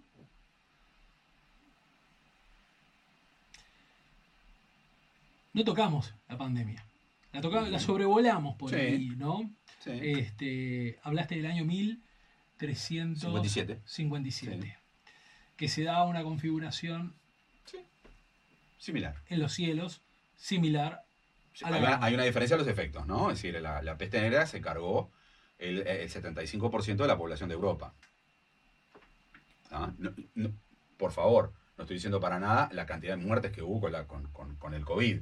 Lo que te estoy diciendo es que aquello fue de una, de una estructura genocida, ¿ah? porque desapareció tres cuartas partes de la población de Europa. Esto fue un golpe enorme. Las configuraciones, si vos lo mirás en la tabla, más o menos tienen esa estructura. ¿Ah? Y te da para decir hasta ahí, que fue lo que se pronosticó sensatamente en el 2019. Muchacho, viene un tifón, es un F5, vamos a agarrarnos todo en la mano, y bueno, ahí viene. Ahí viene volando. Cuando decís un tifón es metafóricamente. Eh, eso fue lo que pasó con mis estudiantes. ¿ah? Con mis estudiantes fue, este, mire, esto debe ser, un- es un F4, un F5. Ah, pero de ahí a decir, veo un chino comiéndose una sopa de murciélago. que- No, eso es otra cosa. Eso es otra cosa. Eso es otra cosa. Y yo lo dije y empiezan los grandes problemas que son los otros, ¿no? El ego. Eh, el ego, claro. El ego, entre el ego y el software esto es un desastre. ¿Ah? ¿Por qué el software? Y porque vos no tenés que conocer el- la constelación que está arriba de tu cabeza para levantar una carta natal. Vos te convertís en astrólogo de manera fantástica entrando a astro.com o algún otro sitio por ahí en la vuelta y con eso te levantás enseguida. Levantás tu carta y ya tenés todo. Y un principio de interpretación. No tenés ni idea lo que es. Y no viste el cielo vivo, a ojo desnudo. No podés reconocer a Betelgeuse. No sabés si te estoy habl- hablando de una marca de ropa. ¿Entendés? Entonces digo, como loco. No reconoces nada. No, no sabes cómo funciona. No sabes cómo funciona ese estante. ¿Y qué vas a hacer astrología? Sí, porque yo me hice la carta acá y ya te digo esto y lo que va a pasar. Entonces, claro, a determinadas personas esa facilidad le generó más su ego. No estoy hablando de, de su, de su moral. Estoy diciendo que si yo estoy apretado, un software me permite sacar mi carta natal. ¿Ok? Y yo con esto puedo generar algo. Eso depende de qué tan apretado estoy. Y eso es un problema. El software es un gran problema. Porque vos agarras a una persona que está estudiando astrología o que sabe la astrología esta de, de software y le decís, vamos para afuera, vamos a hacer un observatorio y leeme en el cielo la carta de la persona. ¿Qué momento? Qué ¿Qué, sabor. momento? ¿Qué momento? Es un momento. Por eso el software ha sido muy dañino, porque simplificó, simplificó, simplificó, simplificó. Tú no mirás. Le sacó, le sacó un poco de. Le, le sacó esa oscuridad o eso críptico que tiene la investigación de esto. Bueno, a mí me pasó dando un seminario, en, en- dando un, un taller en Barcelona el año pasado, dicho con respeto. Yo saqué todos los factores astrológicos y puse el horizonte solamente. Y un factor. El horizonte y un factor. Digo, acá está la carta completa, vamos a interpretarla.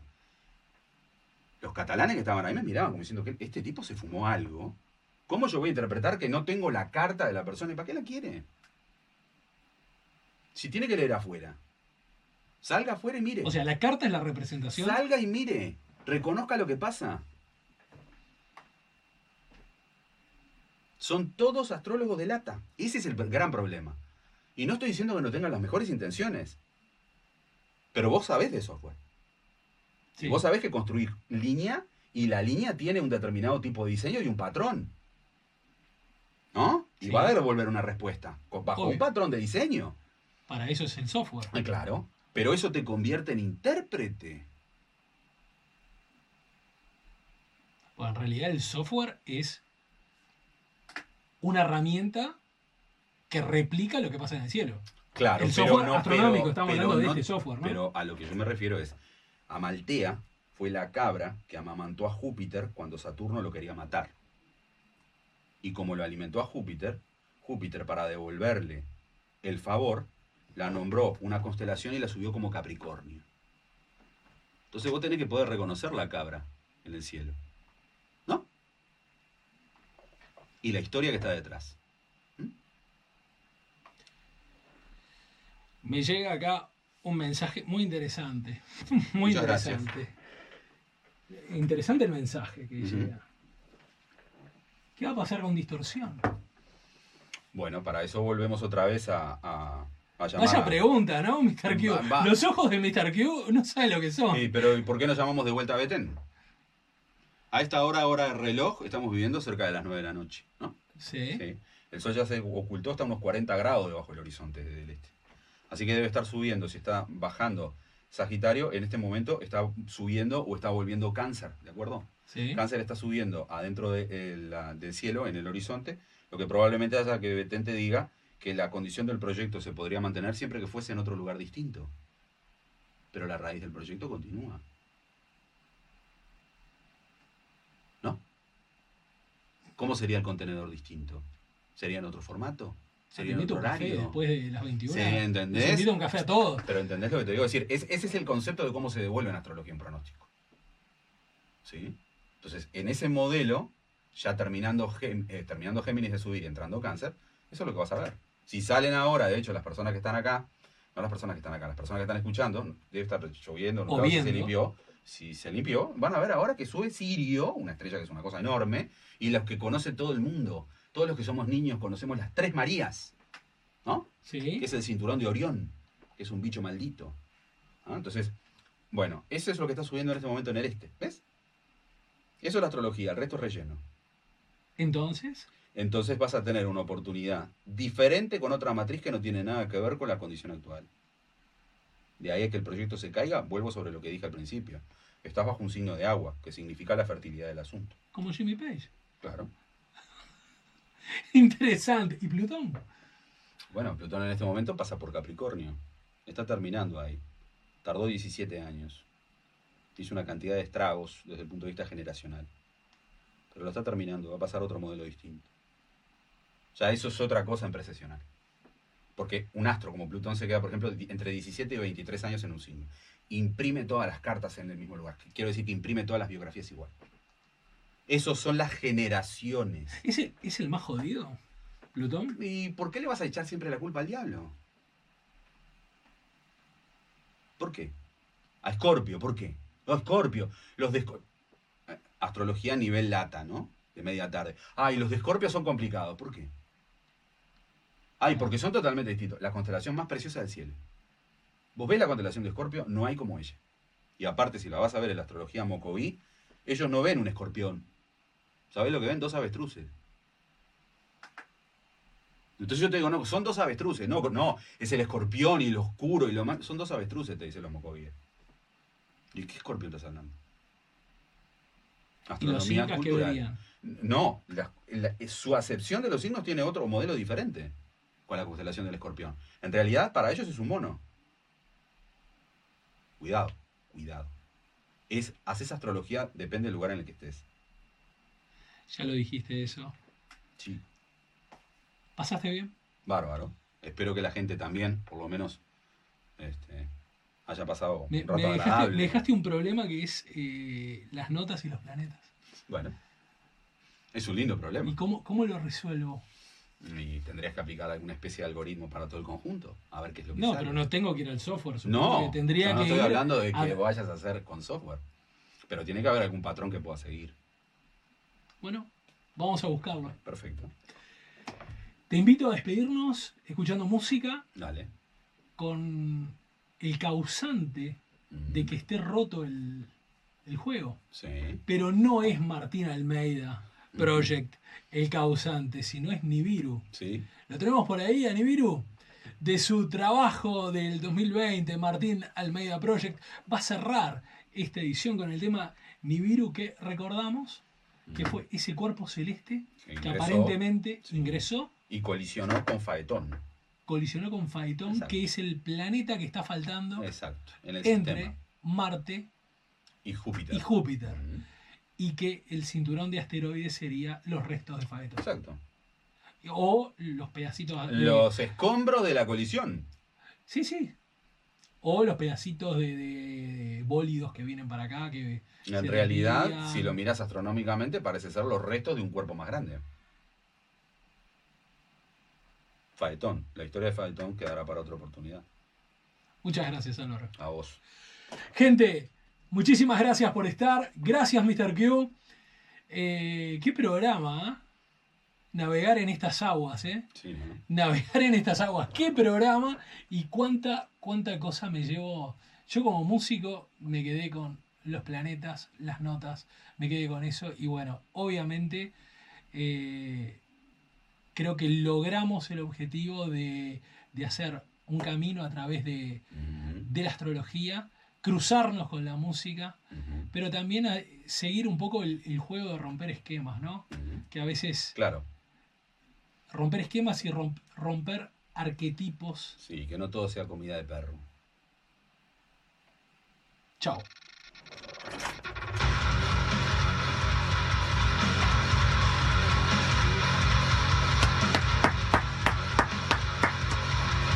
Gracias.